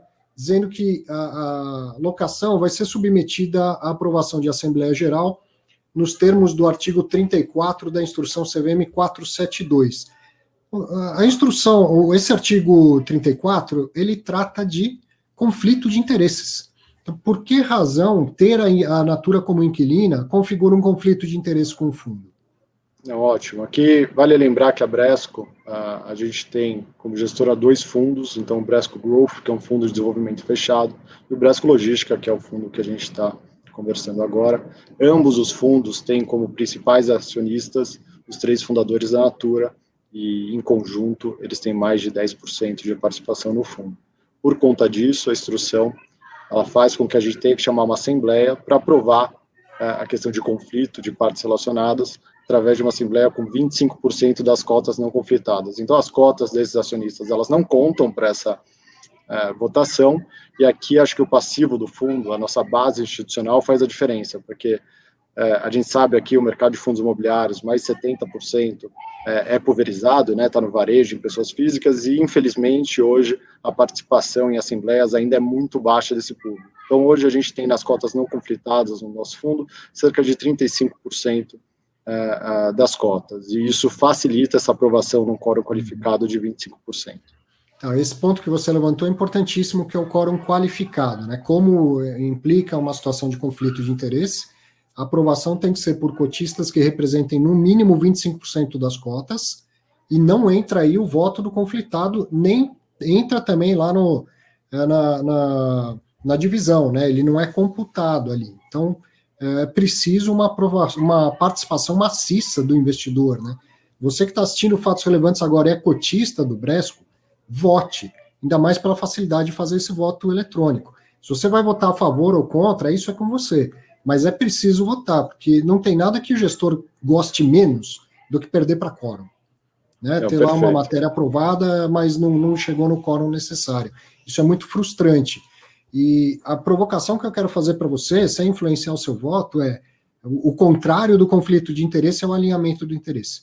Então, é isso que você tem que colocar. Você sabe que a Natura, então, os principais cotistas do, do fundo são sócios da empresa, isso gera um conflito de interesse? Gera. O, o, o, fundo ele quer o maior aluguel possível. A Natura quer o menor aluguel possível, porque é, é custo operacional para ela. Existe um conflito. Do outro lado, existe um alinhamento de conflito. E é, é isso que você tem que pesar para chegar na sua, na sua decisão de voto. É, então é, é muito importante mesmo que você participe e dê o seu voto lá, certo? É, Natura, vale lembrar aqui, desculpa Arthur, mas só lembrando aqui que a gente está fazendo uma transação é, em valores de acordo com os valores praticados de mercado. Então, essa questão de um receio de estar com preço, por exemplo, abaixo do que é o mercado, é, não se concretiza aqui, não é um fato. Isso de acordo até com os laudos que a gente elaborou com a Cushman para o imóvel no ano anterior. E vale ressaltar aqui que tem uma facilidade muito grande hoje de votar. Então a gente vai fazer uma consulta formal, é tudo feito, tudo feito de maneira online. Então essa facilidade também são, é, é um clique. Essa decisão ajuda muito também o trabalho do gestor. E a Natura já é inquilina de outro imóvel, né? É, a gente já teve inclusive essa aprovação quando a gente fez nosso IPO. A gente tinha o Hub Natura Itupeva, é, tem ainda esse imóvel, então já teve essa aprovação também é um dos principais inquilinos já da nossa carteira, e é um inquilino, vale lembrar, uma empresa AAA aqui no Brasil, que melhora até a qualidade de crédito da nossa carteira. Felipe, plano B, vamos considerar né, cenários e vai que a Assembleia não aprova. Então, aí, como que faz? Tem que buscar um outro inquilino também para essa parte? Dá para ficar um terço, dois terços modulado o galpão, ou você teria que encontrar outros dois inquilinos, por exemplo? Não, acho que é, são duas possibilidades. A gente tem mais de uma forma de modular esse imóvel, então teriam várias possibilidades, e aí através de prospecção de mercado e através da nossa equipe comercial interna, a gente poderia fazer uh, essas novas locações, procurando novas empresas, mas um plano B que poderia ser factível também é a própria Natura, a própria FM voltar a operar, fazer a parte logística para a Natura e a Natura voltar a ser um cliente para a FM. Mas a gente acredita que está tá trazendo um ótimo negócio para o cotista e, e, e, deveria ser algo uh, que traz valor, é vantajoso e por isso deveria, uh, de certa forma, ser aprovado. Bom, considerando agora o outro cenário, que é a aprovação, e pelo que você falou até, né, os, os, os cotistas institucionais possivelmente possam ancorar essa, essa votação, tem no fato relevante também a questão da, do impacto na distribuição de rendimentos. Então, vou pedir para você explicar.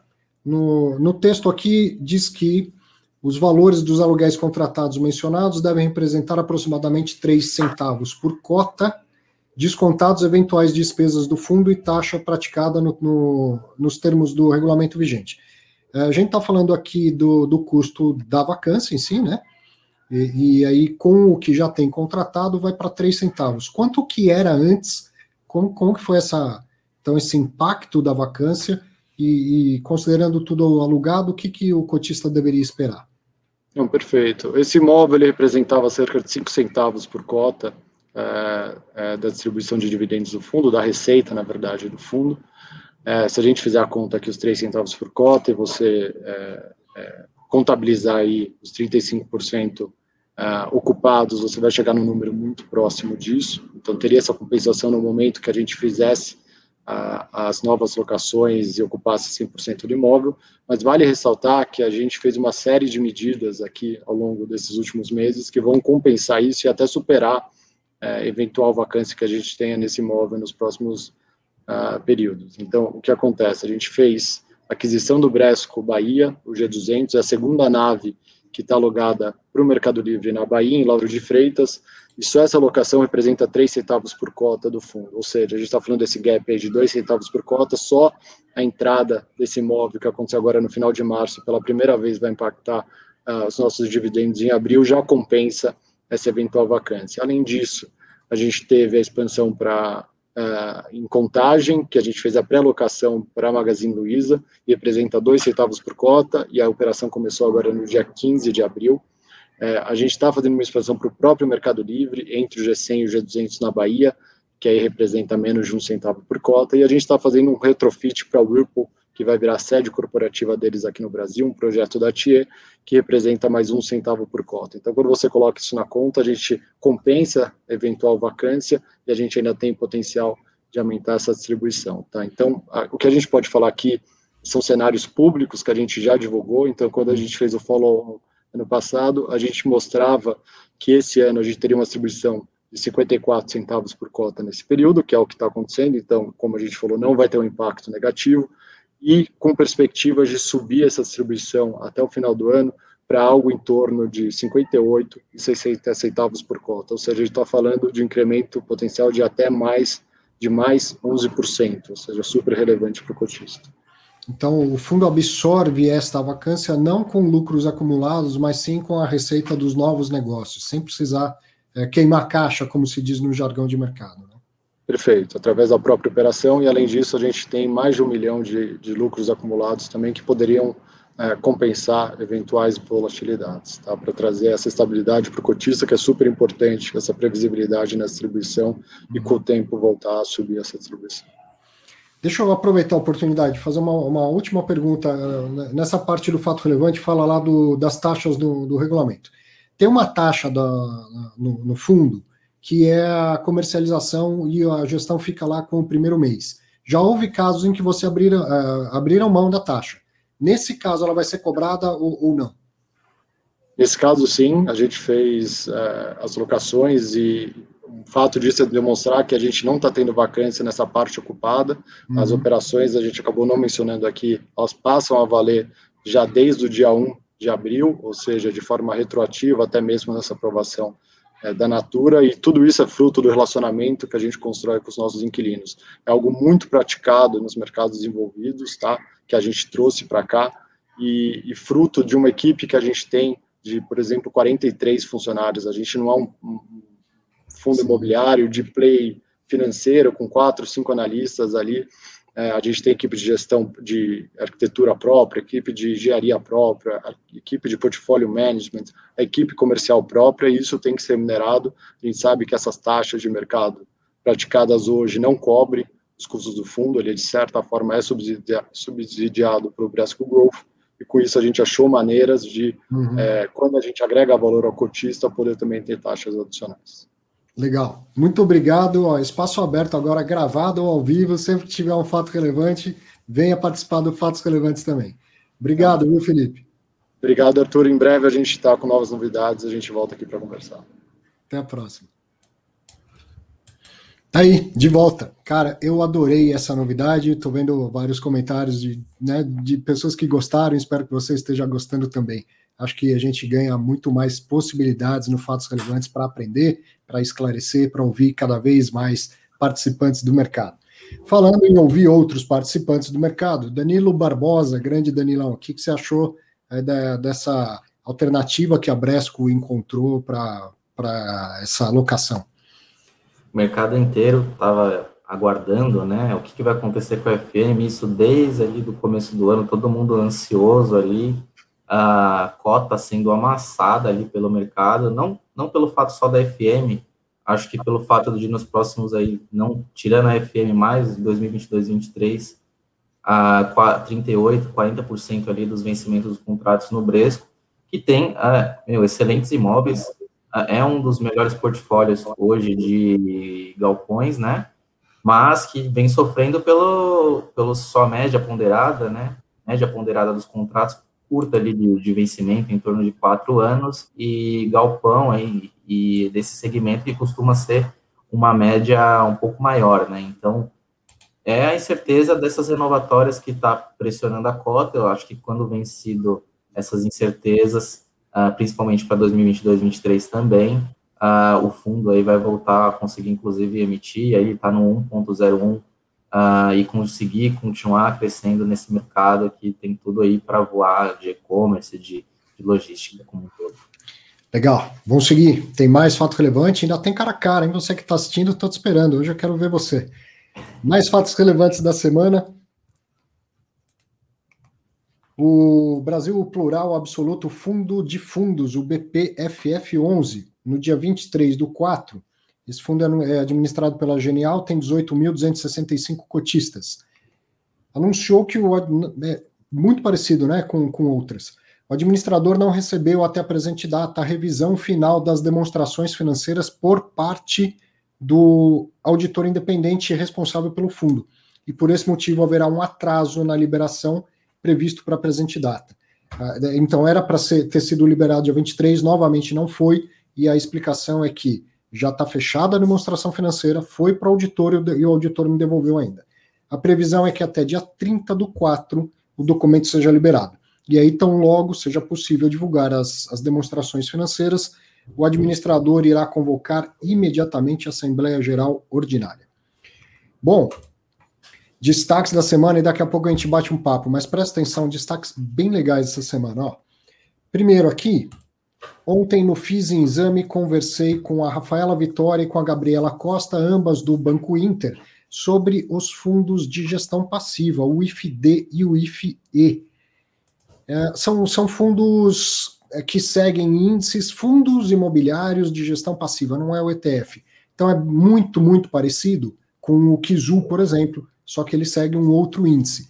E aí, com cada vez mais gente tendo dúvidas e querendo aprender por que, que o fundo está acima do patrimonial, faz sentido isso, não faz? Como que é quando vira a carteira do índice? Como que faz com o fundo imobiliário? Tudo isso a gente conversou bastante com a Rafaela e com a Gabriela. Assista o Fiz em Exame de ontem. Depois do, do Fatos Relevantes, eu coloco lá no meu canal do Telegram. Outro destaque da semana, vídeo que fiz aqui no canal durante a semana com a doutora Luciana Pantarotto, sobre fundos imobiliários como herança. Cara, eu adorei, eu adorei. É, a gente, ao invés de falar assim, quem é herdeiro, aquela linha de direito civil e tal, que eu sei que é importante, mas é um conteúdo que é mais fácil de você encontrar sozinho pelo Google. O que, que eu quis aproveitar da doutora Luciana? O que ela entende da parte tributária. Então, se, se eu recebo fundo imobiliário, o que, que eu pago? Se eu recebo uma herança de fundo imobiliário, o que, que eu pago de tributo? Qual é o preço da base de cálculo desse tributo, enfim, uma baita de uma conversa. Assista, compartilhe, que é um conteúdo que não se encontra por aí e ficou muito bom. Ela é super didática, eu fui aluno dela esse ano no curso Top CVM de Planejamento Financeiro, e aí aproveitei e falei, preciso chamar, é, convidá-la para uma live. Ela topou e certamente a gente vai fazer mais coisas.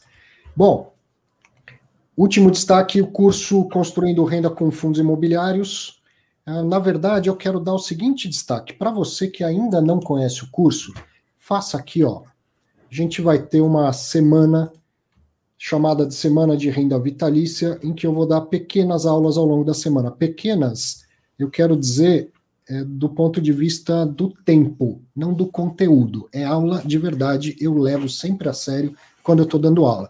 Então, você que ainda está em dúvida, quer me conhecer dando aula, aproveite essa semana de aulas gratuitas, mas são aulas, não é livezinha, não, é aula de verdade, e aí você vai ter uma bela de uma amostra do que é o Construindo Renda com Fundos Imobiliários, e querendo, então, vai, vai ter mais motivos para fazer o curso.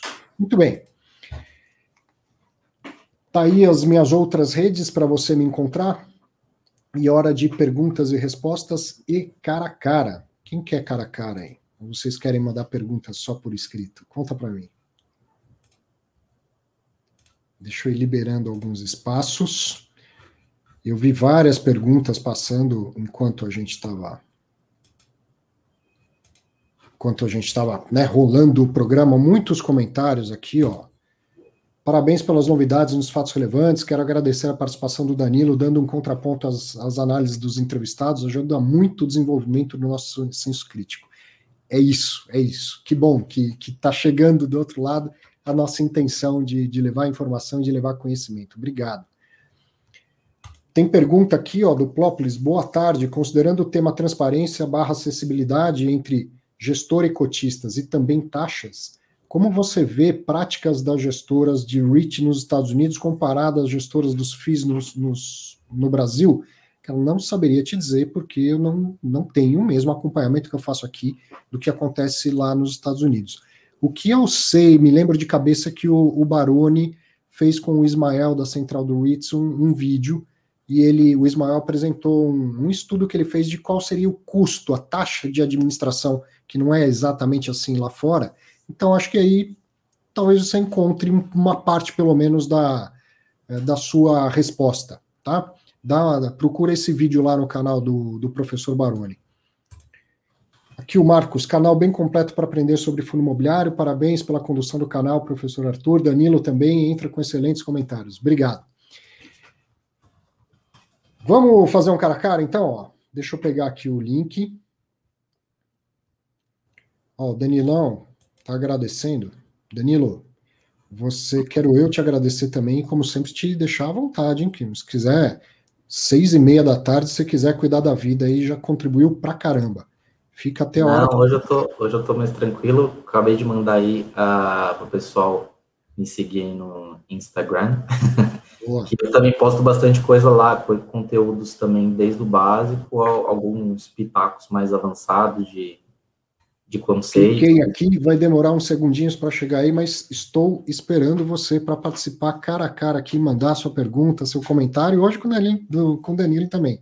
Pode continuar, Danilo. Estão falando aqui para Giana entrar. Já uns dois falaram, entra aí, Giana. Ah, olha, semana passada foi a primeira vez, né? Me deu na telha de fazer, e eu falei assim: olha, dá um tapa no cabelo tal. Depois eu pensei, se eu for falar que tem que arrumar o cabelo antes de aparecer, não nunca uma mulher vai aparecer aqui, porque a gente sabe como são as mulheres e o seu próprio cabelo. Então, venha do jeito que tiver, você ou vocês estão todos lindos, lindas.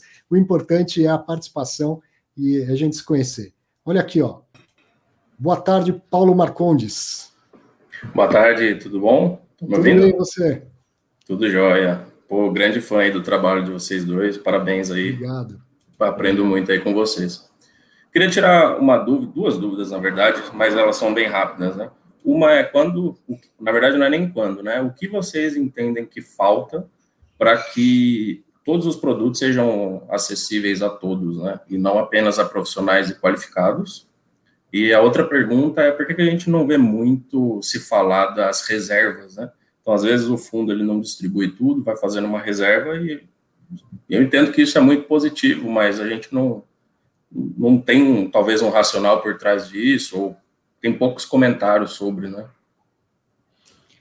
Bom, Paulo, primeira pergunta, assim, o investidor institucional e o investidor individual, eles vão sempre coexistir, né? É, no nosso mercado tem ainda muito mais individual do que institucional, mas... É, a questão, assim, a questão, acho que aí seria do custo também, né, Arthur?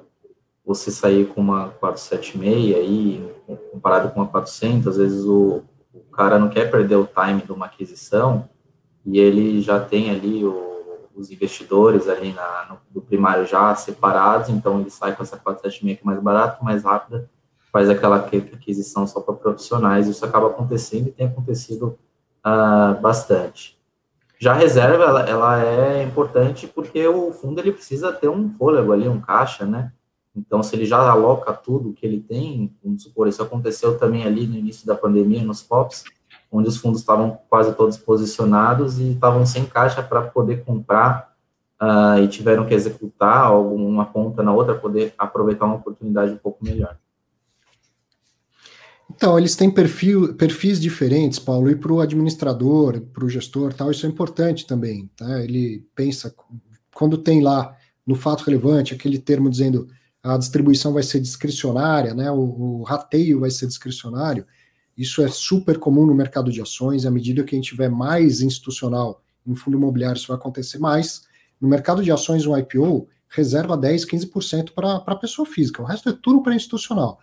Mesmo assim, é para institucional do Brasil, dos Estados Unidos, cada um com um perfil diferente, e ele vai pensando essa, essa alocação discricionária né, de acordo com o que ele espera para o papel dele, em termos de liquidez, de ancoragem de um novo IPO e coisa assim, né? De um follow-on, coisa assim.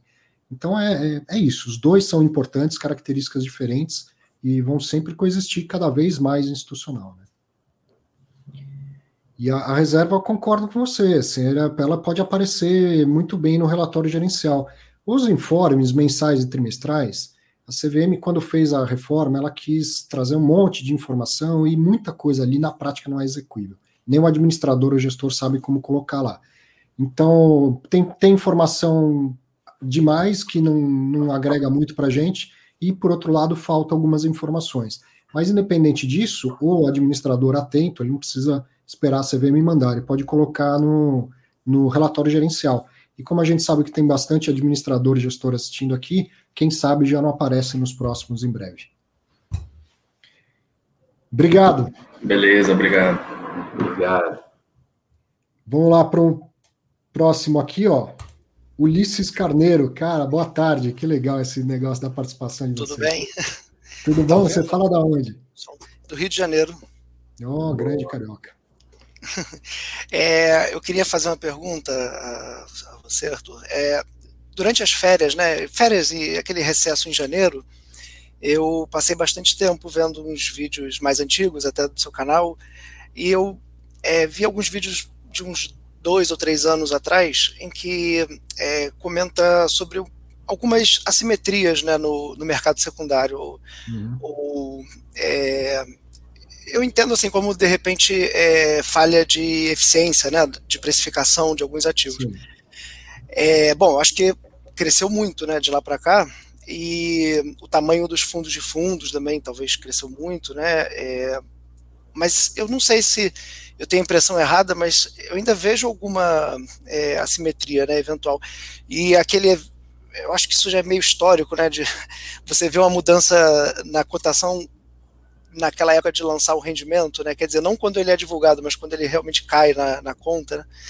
É, a pergunta que eu queria fazer é se você ainda é, vê, né, assim, uma simetria é, no mercado. É, eu acho que sim, quer dizer, porque você já falou várias vezes do, de fundos de CRI que tem valor patrimonial, enfim. É, e emendando, né, com o surgimento de derivativos né, no mercado de fundos imobiliários, e aluguel de cotas, e opera vendido, e fundos de fundos cada vez maiores, se é, você entende assim que isso tende a melhorar ou, ou, ou, ajustar melhor? Essa é a pergunta. Isso aí, sim para as duas coisas. A simetria vai ter sempre. No mercado de ações tem, no mercado americano tem, sempre vai ter. A, a base fundamental da, da ciência da, das finanças foi traçada com a ideia de que somos agentes racionais e que tomamos decisões de acordo com o melhor equilíbrio entre retorno e risco. Cara, foi, é super importante, a gente usa esses conceitos até hoje, mas complementados pelo que você já sabe sobre finanças comportamentais. É, a gente toma a decisão emocional e depois a gente busca uma explicação bonita e racional para a decisão que a gente tomou. Então, o mercado é ineficiente, não é eficiente e não vai ser o contrário. Agora, o, os instrumentos derivativos, eles ajudam a diminuir a ineficiência e ajudam a ter, então, uma, um contraponto, até uma força vendedora, coisas assim que não, não havia no, no passado. Então, tendo mais investidor profissional, mais gestor profissional, possibilidade de operar vendido, daqui a pouco derivativos também, diminui a ineficiência? Possivelmente diminui, mas acabar com ela não vai acabar nunca. E também, é, quando entra essa questão de aluguel, quando começou ali, né, se não me engano, em fevereiro, você via ali as taxas super altas, hoje as taxas são um pouco mais baixas. Então, isso também ah, favorece as operações diversas, como você citou. O próprio ETF, aí, quando começou, ficou super. Nos primeiros dias subia o ETF e, e, e estava caindo. Então, isso até, até ajustar isso com as operações, com o aluguel, isso leva um tempo. E eu acho que essa maturidade do mercado está cada vez mais tornando um pouco mais eficiente, como o próprio Arthur comentou. Obrigado. Valeu, obrigado, obrigado Ulisses. pelo trabalho também. Muito bom. Obrigado. Olha quem vem aí, ó. Danilo. Bruno ah, Fontana. Esse cara, é... esse cara tá sempre presente, né? Que legal que você apareceu, Bruno. Boa noite, Arthur. Boa noite, Danilo. Poxa, é um prazer. Olha, uhum. sincero estar tá aqui, viu? Eu tô aqui, na verdade, mais para fazer um agradecimento do que para fazer uma pergunta. Imagina. Eu e, e também, é, Arthur, aproveitar, né, se você me permite, é, você falou, eu estava até acompanhando o fato relevante, acho que do RBED foi o primeiro fato relevante que você falou. Eu sou de Santo André, ABC, né? Uhum. E eu estudei nesse campus, esse campus que o fundo que adquiriu. É uma, como o Danilo falou no começo, é, uma, é um campus de faculdade antigo, né? Antiga Senador Flacker, que a, inclusive fica na rua Senador Flacker, a faculdade. E aí a Anguera, na verdade, ela tinha alugado aquele campus e agora provavelmente ocorreu essa, essa aquisição, né? Mas são, eram três, três campos ali, né? Era um campus, no, dois campos no centro e um campus um pouquinho mais para cima, num bairro que chama Vila Assunção. E aí aconteceu essa aquisição, eu não sabia do fato relevante, eu fui dar uma olhada agora que você comentou e, e achei muito bacana. E mais Bem um agradecimento. Então, Bruno? Olha, é numa região central, chama Rua Senador uhum. Flacker. É, a gente chama de... Eu fiz engenharia de produção, Danilo, que nem você, e fiz pós-graduação na FEI, lá no IECAT. Estudei com o Moacir Fugita, estudei com quem mais que você deve conhecer, o Ricardo Bock, de suspensões. É, estudei com, deixa eu ver quem mais, o Esteves, que deu aula de dinâmica veicular. Legal. Estudei lá, lá para 2015, 2013, melhor dizendo. Fiz pós-graduação lá e fiz engenharia de produção nesse campus que eu estou comentando com vocês. Então, é então é isso, gente. Nesse campus, nesse campus é, uma preocupação é, te alugar mais um pouquinho aí, fica aí. Pois não, é, é um prazer. nesse campus, é uma preocupação muito grande hoje dos fundos a aquisição de imóveis que tenham aí do setor de saúde e tal, laboratórios, pelo fato aí da, do ensino à distância. Engenharia também é um curso que, meu, não, engenharia, não, não imagino um curso de engenharia à distância a, acho que a qualidade da imagina de produção, engenharia Sim, mecânica. Tem aulas de oficina também, né, Danilo? Oficina, laboratórios, né? Quem faz engenharia de produção é um curso que pega desde química até economia, né? Tem ali. Sim. Então, e a parte laboratorial é muito importante. Inclusive, uh, eu tava, participei do World Show de um dos fundos que também vai vir com educacional, e os gestores também estão muito preocupados com essa questão uh, de ter ativos de saúde. E lá também tem saúde, então, né? Além da, da, sim, da engenharia. Sim. São várias Legal. disciplinas. Na verdade, eu fiz acho que duas ou três disciplinas, já faz muito tempo, eu não, não me lembro, mas acho que eu fiz física, desenho técnico, algumas, e eu estudei mais no, no campus de cima, que eu comentei com vocês, que fica na Vila Assunção. Né? Então, é, Arthur, eu posso usar só mais um minutinho do espaço aí para fazer um, também um agradecimento, além de vocês dois. E é, é, aquilo que a gente fala, né? Eu acho que quando a gente passa pessoas boas pelo caminho da gente, isso vai se multiplicando. E através de você, eu acabei conhecendo o Bassi, é, o próprio Elon e o Otimar do Fique Tranquilo, e vários outros, Danilo Bastos, já converso com ele também pelo, pelo Instagram, o Barone, o próprio Jacinto Santos, vários, né? O Rodrigo Cardoso, que teve com você esses dias.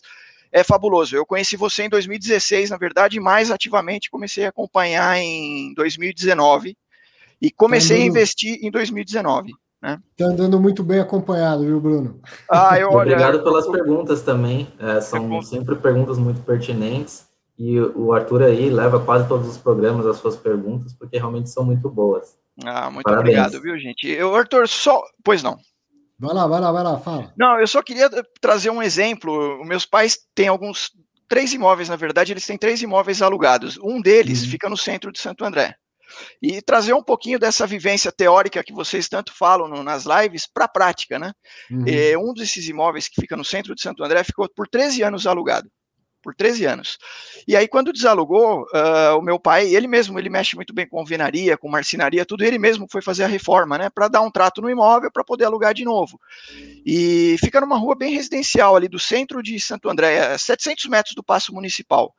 E ele, ele ficou quase um ano reformando o imóvel porque estava bem caído, né? Ficou 13 anos alugado esse imóvel. E durante esse período que ele ficou fazendo essa reforma, é, o que surgiu de corretores de imóveis? Olha, o senhor não quer alugar, o senhor não quer vender, o senhor está vendendo, o uhum. senhor não sei o que. Ele falou: não, não, já está na imobiliária e eu só estou terminando de fazer o serviço aqui para poder pôr para alugar outra vez. Mas, uh, como vocês vivem falando aí, localização, localização e localização. Fica cinco minutos a pé esse imóvel do centro. Então, é um imóvel antigo que está há 60 anos já na família. E... Bem profundo, pô. Não, é, uma, é, uma, é, uma, é, um imóvel pequeno, tá, tá alugado é por uma, um escritório de advocacia. E eles alugaram por um escritório de advocacia, saiu o inquilino antigo, né? E foi, foi isso. E, é, é, assim, é mais uma questão que vocês falam, né? A prática da teoria que vocês tanto falam no, no, no vídeo, né? A, a questão da localização foi fundamental, porque rapidamente, assim que meu pai terminou a reforma, eles conseguiram alugar esse imóvel. Já faz, inclusive, no começo da pandemia, eles alugaram esse imóvel, acho que em fevereiro, março de 2020. Obrigado, Legal. aprendendo também com você. Obrigado, Bruno. Gente, olha, sensacional. Sem palavras para vocês. Tudo de bom aí. Felicidades, viu? Obrigado. Obrigado, um abraço. Tudo de bom. Olha o seu xarai, Danilo. Danilo. Colombo. Boa tarde. Boa noite. Boa noite, professor. Boa noite, Danilo. Tudo bem? Tudo bom? Tudo bem? Você está falando da onde, Danilo? De Santa Bárbara do Oeste, interior de São Paulo. Sim, que legal. É, Falei o iFashion aí. Você vai, vai, vai muito no iFashion? Não. Não? Outlet? Ah, é, é, fica pouco perto daqui, mas eu é. fui uma vez só, mas faz um tempo já. Legal. É, mas inclusive aqui a gente tem alguns imóveis que pertencem a fundos imobiliários, é, tem um galpão aqui de uma empresa que faz parte do GGRC11, temos alguns imóveis aqui que eu sei que fazem parte de alguns FIIs, apesar de ser uma cidade meio pequena, né, do interior, é, dá para ver o fundo imobiliário no dia a dia. Hum? Quantos você tem? Tenho 24. 24. E já, e já investe em fundo imobiliário? Já invisto, já. comecei a aprender acompanhando o Arthur, acompanhando o Baroni, e agradeço Legal. muito aí. Desde quando você acompanha. É, eu comecei a investir no começo do ano passado. Eu já estudava desde 2019, mas estava meio inseguro, fui estudando um pouquinho mais. E ano passado eu comecei a investir. É, eu gostaria de perguntar para vocês quais são os relatórios gerenciais que vocês mais gostam de acompanhar é, que vocês mais aprendem quando vocês leem, vocês falam, puxa, não tinha pensado nisso. É, e também, até, eu sei que bastante gente do mercado acompanha aqui as lives, eu gostaria de perguntar quais informações vocês gostariam de ver mais nos relatórios gerenciais que vocês não veem tanto. Legal. Bom, eu, assim, de supetão posso cometer injustiça de deixar alguém de fora, mas os relatórios da, da Red, os relatórios do Credit Suisse são sensacionais. É, gosto dos relatórios da, da VISC também, mas eu, acho que ultimamente esses dois são os que sobressaem, né? Da, da Red e o uhum. do, do Credit Suisse. É, a gente a aprende um pouco sempre lendo, né? A Red traz mais muita informação além ali do, do fundo, né? Ela traz um texto ali da carta. Outros fundos também fazem isso, né? E é importante ressaltar aqui que não é só eles que fazem, mas a Red faz um acompanhamento e mostra algumas a questão ali do, do, das emissões, etc., realmente é um relatório muito bom, e, e eles, assim, mantêm essa, esse mesmo acompanhamento, então você consegue acompanhar ali quanto que captou, quanto não, de uma maneira muito mais fácil do que entrar ali no site da CVM, ver quanto que foi de cada um, etc., mas é, o que eu gostaria que melhorasse, não era, acho que relatório gerencial, alguns fundos, meu, não, não tem histórico de vacância, coisa que seria básica, assim, isso me incomoda um pouco, principalmente fundo de lajes, assim, às vezes você não encontra algumas informações que são básicas. Já mandei algumas mensagens, assim, inclusive para alguns RIs, mas principalmente nos fatos relevantes, eu acho que é onde pega mais. Porque puta, tem um puta testão inicial que é um juridiquês ali, que já mata 50% das pessoas que vão tentar ler alguma coisa. E aí depois eu, eu sinto, sinto que falta alguma coisa na, nas informações, sempre está faltando, você sempre fica com alguma dúvida do que aconteceu. Isso me incomoda ainda um pouco, mas eu acho que o Arthur está bem mais tempo aí lendo o fato relevante do que eu. Uh, isso já não é uma coisa de, de hoje, de agora, né? É uma coisa que vem já de um tempo para cá, mas que tem evoluído. Você viu aí uh, os dois relatórios aí da, da, Rio Bravo, um muito assertivo, achei muito bom, e no outro que faltava um pouco de informação, um pouco mais de detalhamento, explicação de um, de um fato. Então, é, é uma indústria que está em constante evolução.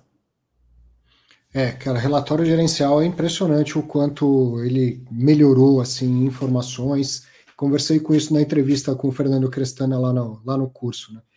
Eles, entre eles, gestores, né, nos grupos de WhatsApp, de vez em quando, um fala, pô, cara, você colocou isso no relatório, subiu a barra aí, vou ter que colocar no meu também e tal, né? É, e, e acho que eles certamente têm uma dúvida entre é, não colocar coisa demais também, fazer um negócio muito grande que pouca gente vai ler, né? Então, uhum. fica lá pensando qual que é a informação, qual que não é.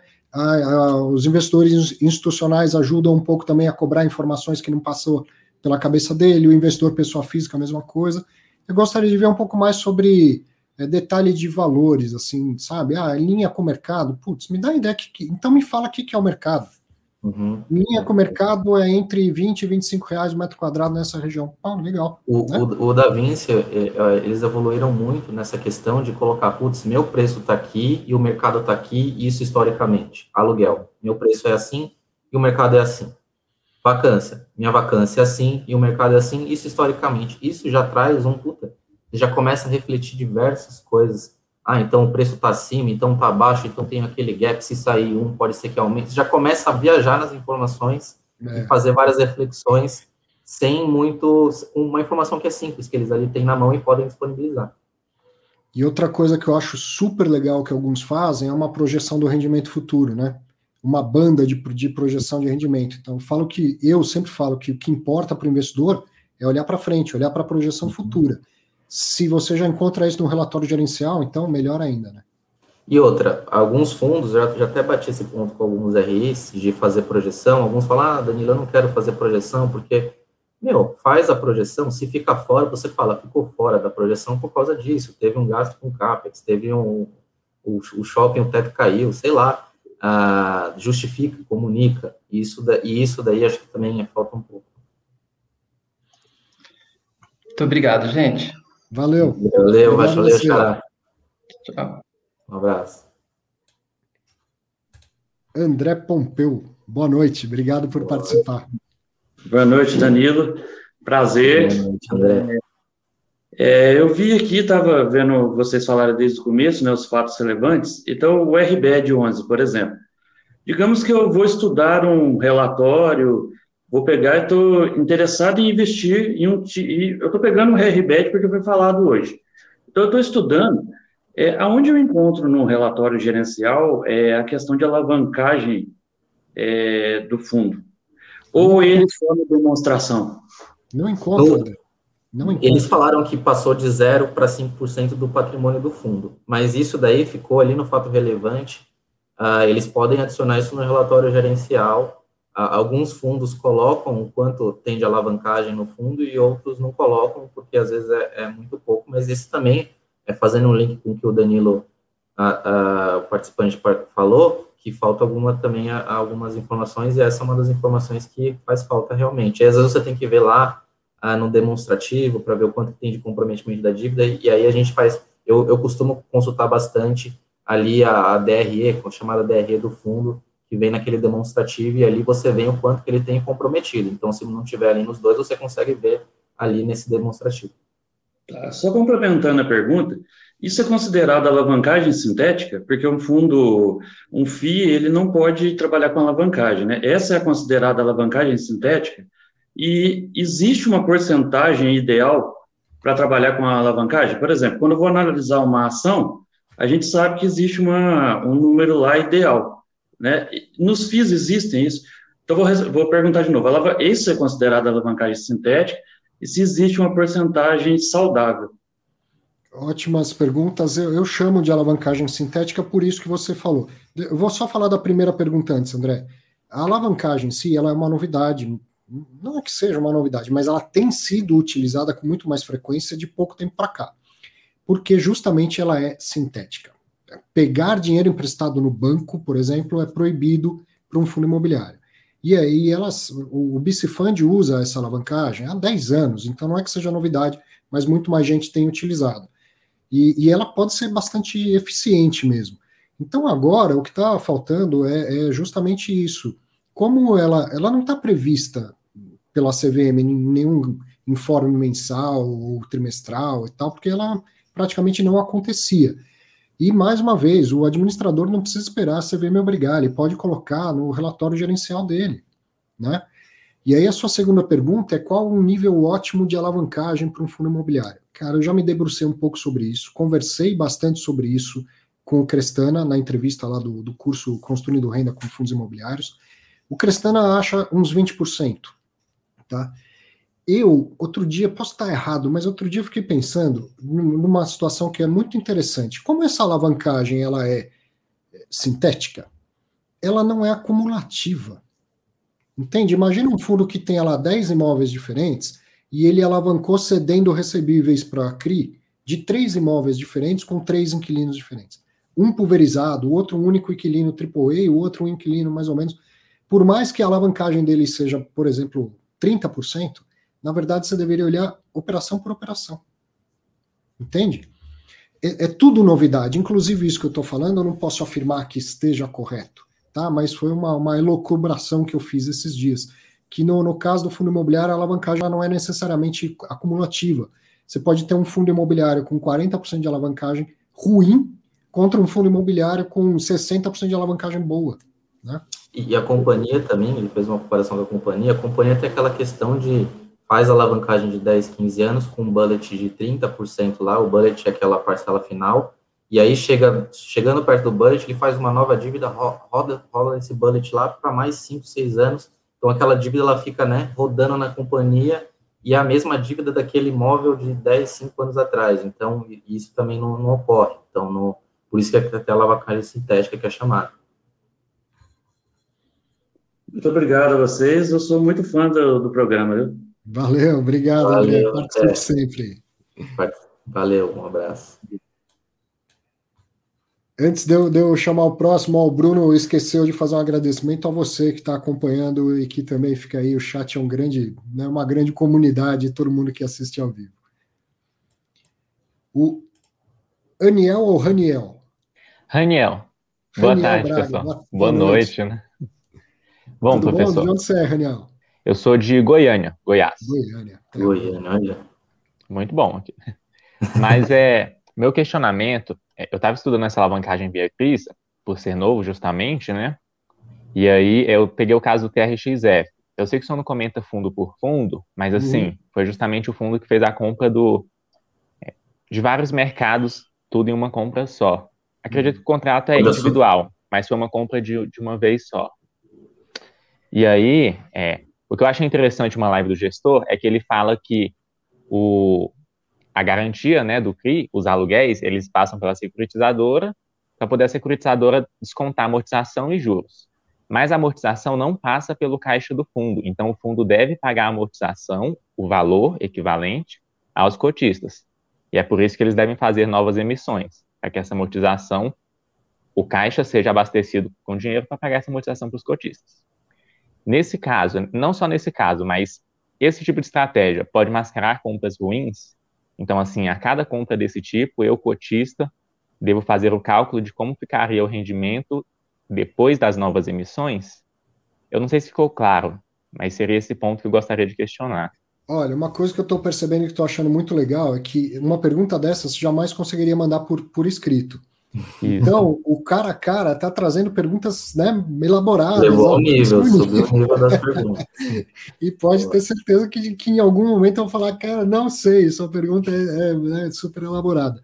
É, deixa eu tentar é, entender melhor aí, mas, por exemplo, no caso do, do TRX, aí você tem uma alavancagem de 40% com um único inquilino. Diferente da, daquele exemplo hipotético que eu dei que poderia ter várias operações diferentes. Então é uma só, é, é mais fácil de avaliar e também mais fácil de avaliar o risco. É problema, o problema está aí. Outra coisa, é, aquilo que eu falei durante o programa, assim, você tem o contrato é igual ao reajuste, mas o reajuste pode ser mensal no CRI, pode ser só anual no, no, no contrato de locação, e aí pode acontecer o que aconteceu com o RECT, de, por causa do, do estouro do, né, do índice de inflação, ficar difícil de distribuir para o cotista. Agora vamos voltar, pergunta de novo a questão da amortização. Quer dizer, o CRI tem uma regra de amortização, pode ser mensal, anual, pode ter prazo para frente, pode ser bullet, e isso não reflete no fundo de que maneira? É, eu digo assim, uh, por exemplo, eles contrataram a dívida lá, a IPCA mais 5, e o aluguel deles recebe IPCA mais 7, considerando reajuste, dando exemplo, né? Uhum. Uh, e essa parcela de aluguel, na minha cabeça, pelo que eu entendi antes, deveria passar pela securitizadora, descontar o IPCA mais 5 da dívida e os 2% que sobram vir para o cotista. Ah, entendi. Pelo que eu entendi da, da live dos gestores, eles que não funcionam assim. É, a amortização e os juros são realmente pagos pela, securitizadora, mas é, o valor de juros é uma dívida do fundo, só que o valor amortizado não pode passar pelo caixa do fundo. E aí, como dívida. E aí, por isso, ele precisa ter dinheiro em caixa para pagar esse valor por cotista. Então, justamente porque o fundo não pode ter dívida. Isso. É o scroll account, né? o chamado scroll account, que você cria uma outra, uma SPE, ou uma passa pela securitizadora, justamente para o fundo não ficar amarrado com isso. Mas um ponto importante que você comentou na sua pergunta, no finalzinho, falou, putz, será que eu tenho que ficar fazendo conta de quanto que vai ser o meu dividendo, etc., após aquisição ou após uma emissão, isso tem que vir no, no relatório. Quem está lendo o relatório inicial não, é tudo, não são todos analistas. São médicos, não. são... E eu concordo muito com você. É, essa projeção de, de, de dividendos pós-aquisição, pós a, a, pós a emissão, ela tem que estar tá ali descrita, pelo menos, a, o quanto que o fundo almeja, o quanto que ela, ele quer fazer com aquela emissão, e quando, onde ele quer chegar, ou se ele vai fazer uma emissão, ao, ele vai fazer uma emissão mais patrimonial, o rendimento vai cair ou vai subir, isso ele pode, isso vai estar descrito ali muitas vezes no estudo de viabilidade do fundo. Entendi. Então, assim, só para concluir, como cotista, você recomenda que a gente cobre justamente a previsão de rendimentos, né? Que é o que você estava falando agora. Exato. Agora exato. há pouco.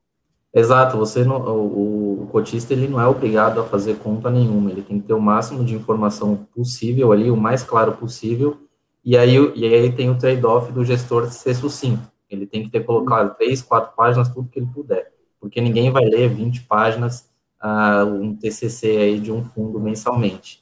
E, e, os, e, e os investidores, eles têm 15, 20 fundos, imagina você, você tem que estudar, você vai ter vestibular, você tem seu trabalho, tem mil coisas, você vai ter que ver 20, 20 relatórios gerenciais por mês, fica um pouco complicado.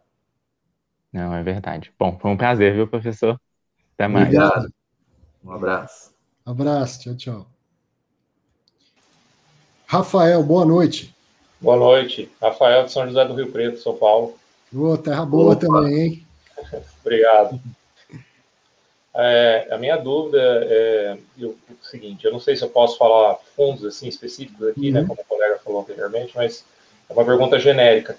O fundo manter caixa parado, dinheiro em caixa parado, é, é prejudicial? É, porque eu vejo assim que muitos fundos que fazem isso, não sei, por dificuldade de alocação, ou por, por sei lá, por outro motivo qualquer, a, o preço da cota cai muito eu gostaria de saber o quão prejudicial ou se é realmente prejudicial isso daí para o fundo. Obrigado. Imagina. Então, Rafael, é, é um fenômeno mais do, do, período atual com a nossa taxa de juro muito baixa, né? Se esse dinheiro está em caixa porque ele tem uma, uma projeção de ser alocado no curto prazo, não dá para fazer uma, uma aplicação muito rentável. Você vai deixar ele num Tesouro Selic, certo? Vai deixar num, num DI, numa LCI de prazo curto. E o que, que isso vai render hoje? 2,75 bruto. Né? O fundo imobiliário, se comprar LFT, o Tesouro Selic, ele paga imposto de renda. Então a rentabilidade desse dinheiro é muito pequena. E, e então, quanto maior dinheiro em caixa rendendo muito pouco, isso acaba comprometendo o resultado total do fundo e, de, e, e comprimindo a distribuição de rendimento. Então, isso está enlouquecendo o cotista e enlouquecendo também o gestor. Se a taxa de juros tivesse num patamar próximo do que é o cap rate de uma operação, vamos, vamos imaginar do tijolo, tanto faz. O dinheiro está em caixa, é, gerando 6,5%, 7% ao ano, e se eu comprar um imóvel vai me gerar 7,5%, 8%, né? O imóvel tem que gerar mais, senão o dinheiro fica em caixa. Né? Mas se, se a taxa de juros não tivesse tão baixa, isso não seria um, um problema tão grande. Quando a gente tinha juro alto, bem alto, aconteceu inclusive do BC devolver, amortizar o dinheiro, porque ele falava não faz sentido comprar um imóvel. Nenhum imóvel vai me, vai me entregar o que o dinheiro parado em caixa me entrega. Mas se é para deixar o dinheiro em caixa, eu prefiro devolver para o cotista e falar: olha, põe dinheiro no bolso. E recompre, eles colocaram no fato relevante. Você pode recomprar cotas do fundo, ele estava sendo negociado bem abaixo do patrimonial, você pode até recomprar cotas do fundo. Então, assim, você compra um fundo, imobiliário porque você quer ver o dinheiro alocado nos ativos alvos, seja CRI, seja, seja tijolo. Mesmo que a taxa de juro é, permita que fique bastante tempo no caixa, o cotista nunca vai gostar disso. Tá? E, e ultimamente, é, é, o dinheiro no caixa penaliza por causa da, do rendimento muito baixo dele. É, o, Rafael, você citou um ponto aí que é, é, bem crucial aí após emissões, né? E até mesmo IPOs, às vezes acontece, tem um pipeline, o IPO tem um pipeline, algum, isso aconteceu com, com os fundos da Quasar, ah, de, de aí o negócio não fechar e eles terem que devolver o dinheiro. Mas eu acho que o importante, assim, é, é muito ruim você ter em caixa, certo? Mas acho que pior é aquela aquisição ruim. Então, alocar mal o caixa. Então, isso é, é mais prejudicial. Então, você esperar um, uns dois, três meses ali para o fundo concluir suas aquisições, ou isso passar um pouco, mas ele fazer uma aquisição que seja realmente relevante para o cotista e isso traga valor, eu acho que isso não, não prejudica tanto, não, e, e, eu até prefiro que demore e faça uma boa aquisição, Sim. ou saia comprando tudo a qualquer preço.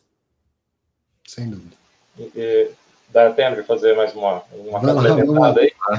É, eu, você falou a questão do tempo, né? É, existe, assim, um tempo, assim, que, que eu, cotista, posso entender razoável ou é melhor esperar mesmo? Que, porque, assim, no meu entendimento, a partir do momento que o fundo faz lá o, o aumentar o tamanho do fundo, né? a subscrição lá, já não deveria ter um pipeline, assim, um, uma definição, ou, isso, ou o pipeline não é uma garantia exatamente do que vai acontecer? É, não é uma garantia né? Porque pode cair o opcionamento, pode aparecer algo que não, na, no diligence que não tinha sido visto antes. Então a garantia não é, mas claro, melhora, né? Dá uma previsibilidade maior. Às vezes o gestor confia que ele tem um bom negócio para fazer, não dá tempo de ficar dando muito detalhe, e aí ele faz uma 476 só com direito de preferência, ancora só com os institucionais e tal, né? Ah, enfim, seria é, o mundo ideal é ter sempre um pipeline, e agora prazo ideal para isso virou meio praxe aqui no Brasil seis meses. Eu, eh, estudando, pretendo fazer um vídeo sobre um artigo interessante que eu vi lá dos Estados Unidos. É, tem, um, tem uma regra, não conhecia isso, tem uma regra lá que se o fundo ficar mais de um ano depois da emissão sem alocar, ele desenquadra como fundo. Tipo o que aconteceu aqui com a BCP, então, ele, ele desenquadra como o fundo é tributado como empresa se ele fizer uma emissão de ações e, e, passar mais de um ano sem alocar os recursos dessa emissão. Então, veja que nos Estados Unidos, por lei, não é nenhuma praxe, o prazo é de 12 meses. Num mercado maior, com mais opções de, de operação e tudo mais, né? E aqui o nosso, meramente por uma praxe, virou seis meses. Talvez seja o caso da gente pensar num prazo um, um pouco maior, né? É, e eu, eu comentei dos dois, três meses, é que dos dois, três meses que passam do guidance que eles uh, ali no, em termos de alocação. Alguns fundos prevê três, outros quatro. Passar dois ou três e fazer uma boa alocação, não acho prejudicial. Putz, seu, seu dinheiro vai ter rendido ali dois meses. Se você não tivesse investido, você poderia ter alocado em outro, ter ganhado mais, com certeza.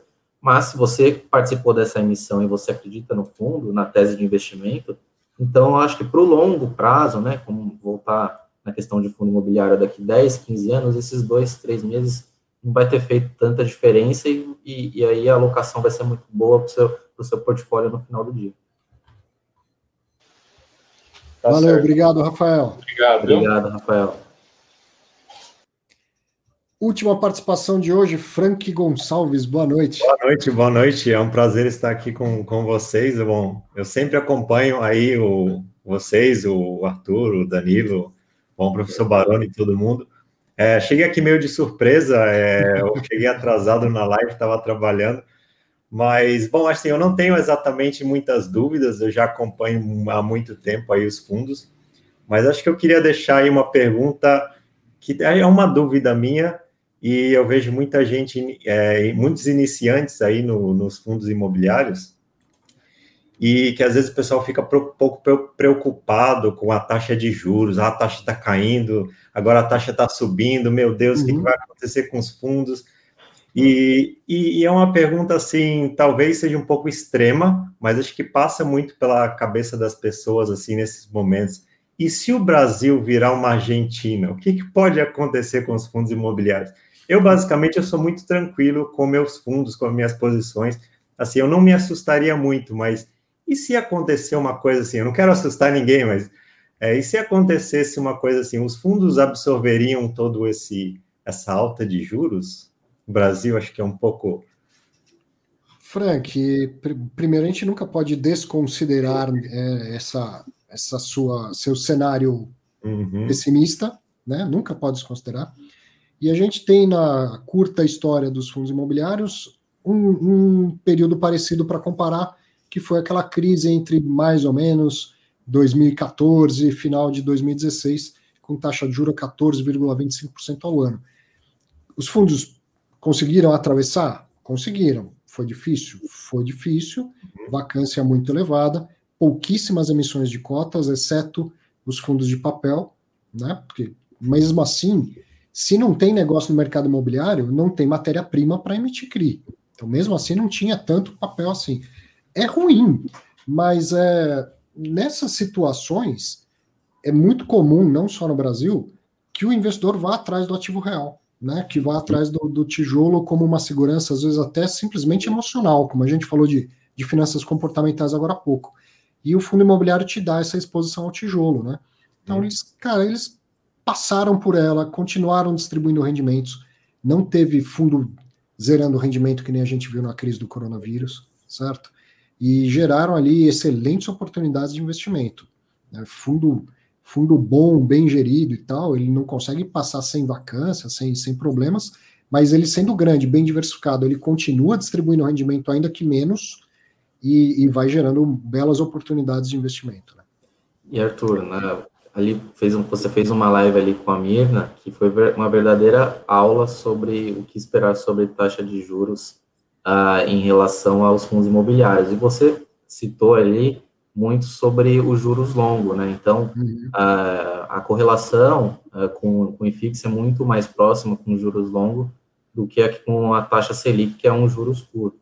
Então, aquele 0,75, 0, 0 para 1, para mais ou para menos na Selic, ela já está meio que precificada nos fundos imobiliários, porque os juros longos já, já antecipou eles. Os juros longos, se você for observar o gráfico de juros longos e fixos, ele está sempre antecipando essa variação. Então, uh, eu acredito que em torno de 6, 7%, 7 já num teto, seria ali razoável e em torno de 4, 5 até saudável para os fundos imobiliários. Esse 2 que tem hoje é exceção.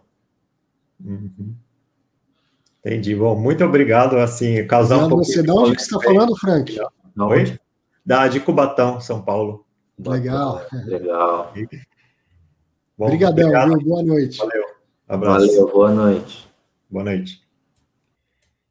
Com isso, vamos chegando ao, chegando ao fim de mais um Fatos Relevantes. Danilo, pô, puta parceria, cara. Obrigado pela companhia aí, a, duas horas de, de live. Nossa. Bom final de semana para você passou que eu nem vi aqui o tempo, é tão bom falar, é um assunto que, meu, a gente poderia ficar a noite inteira aqui falando sobre. Gostou do cara a cara? Assunto, muito legal a participação. A pergunta, e a pergunta, às vezes, ela estende um pouco ali no texto, provavelmente ficaria difícil o é, cara pensar e estruturar.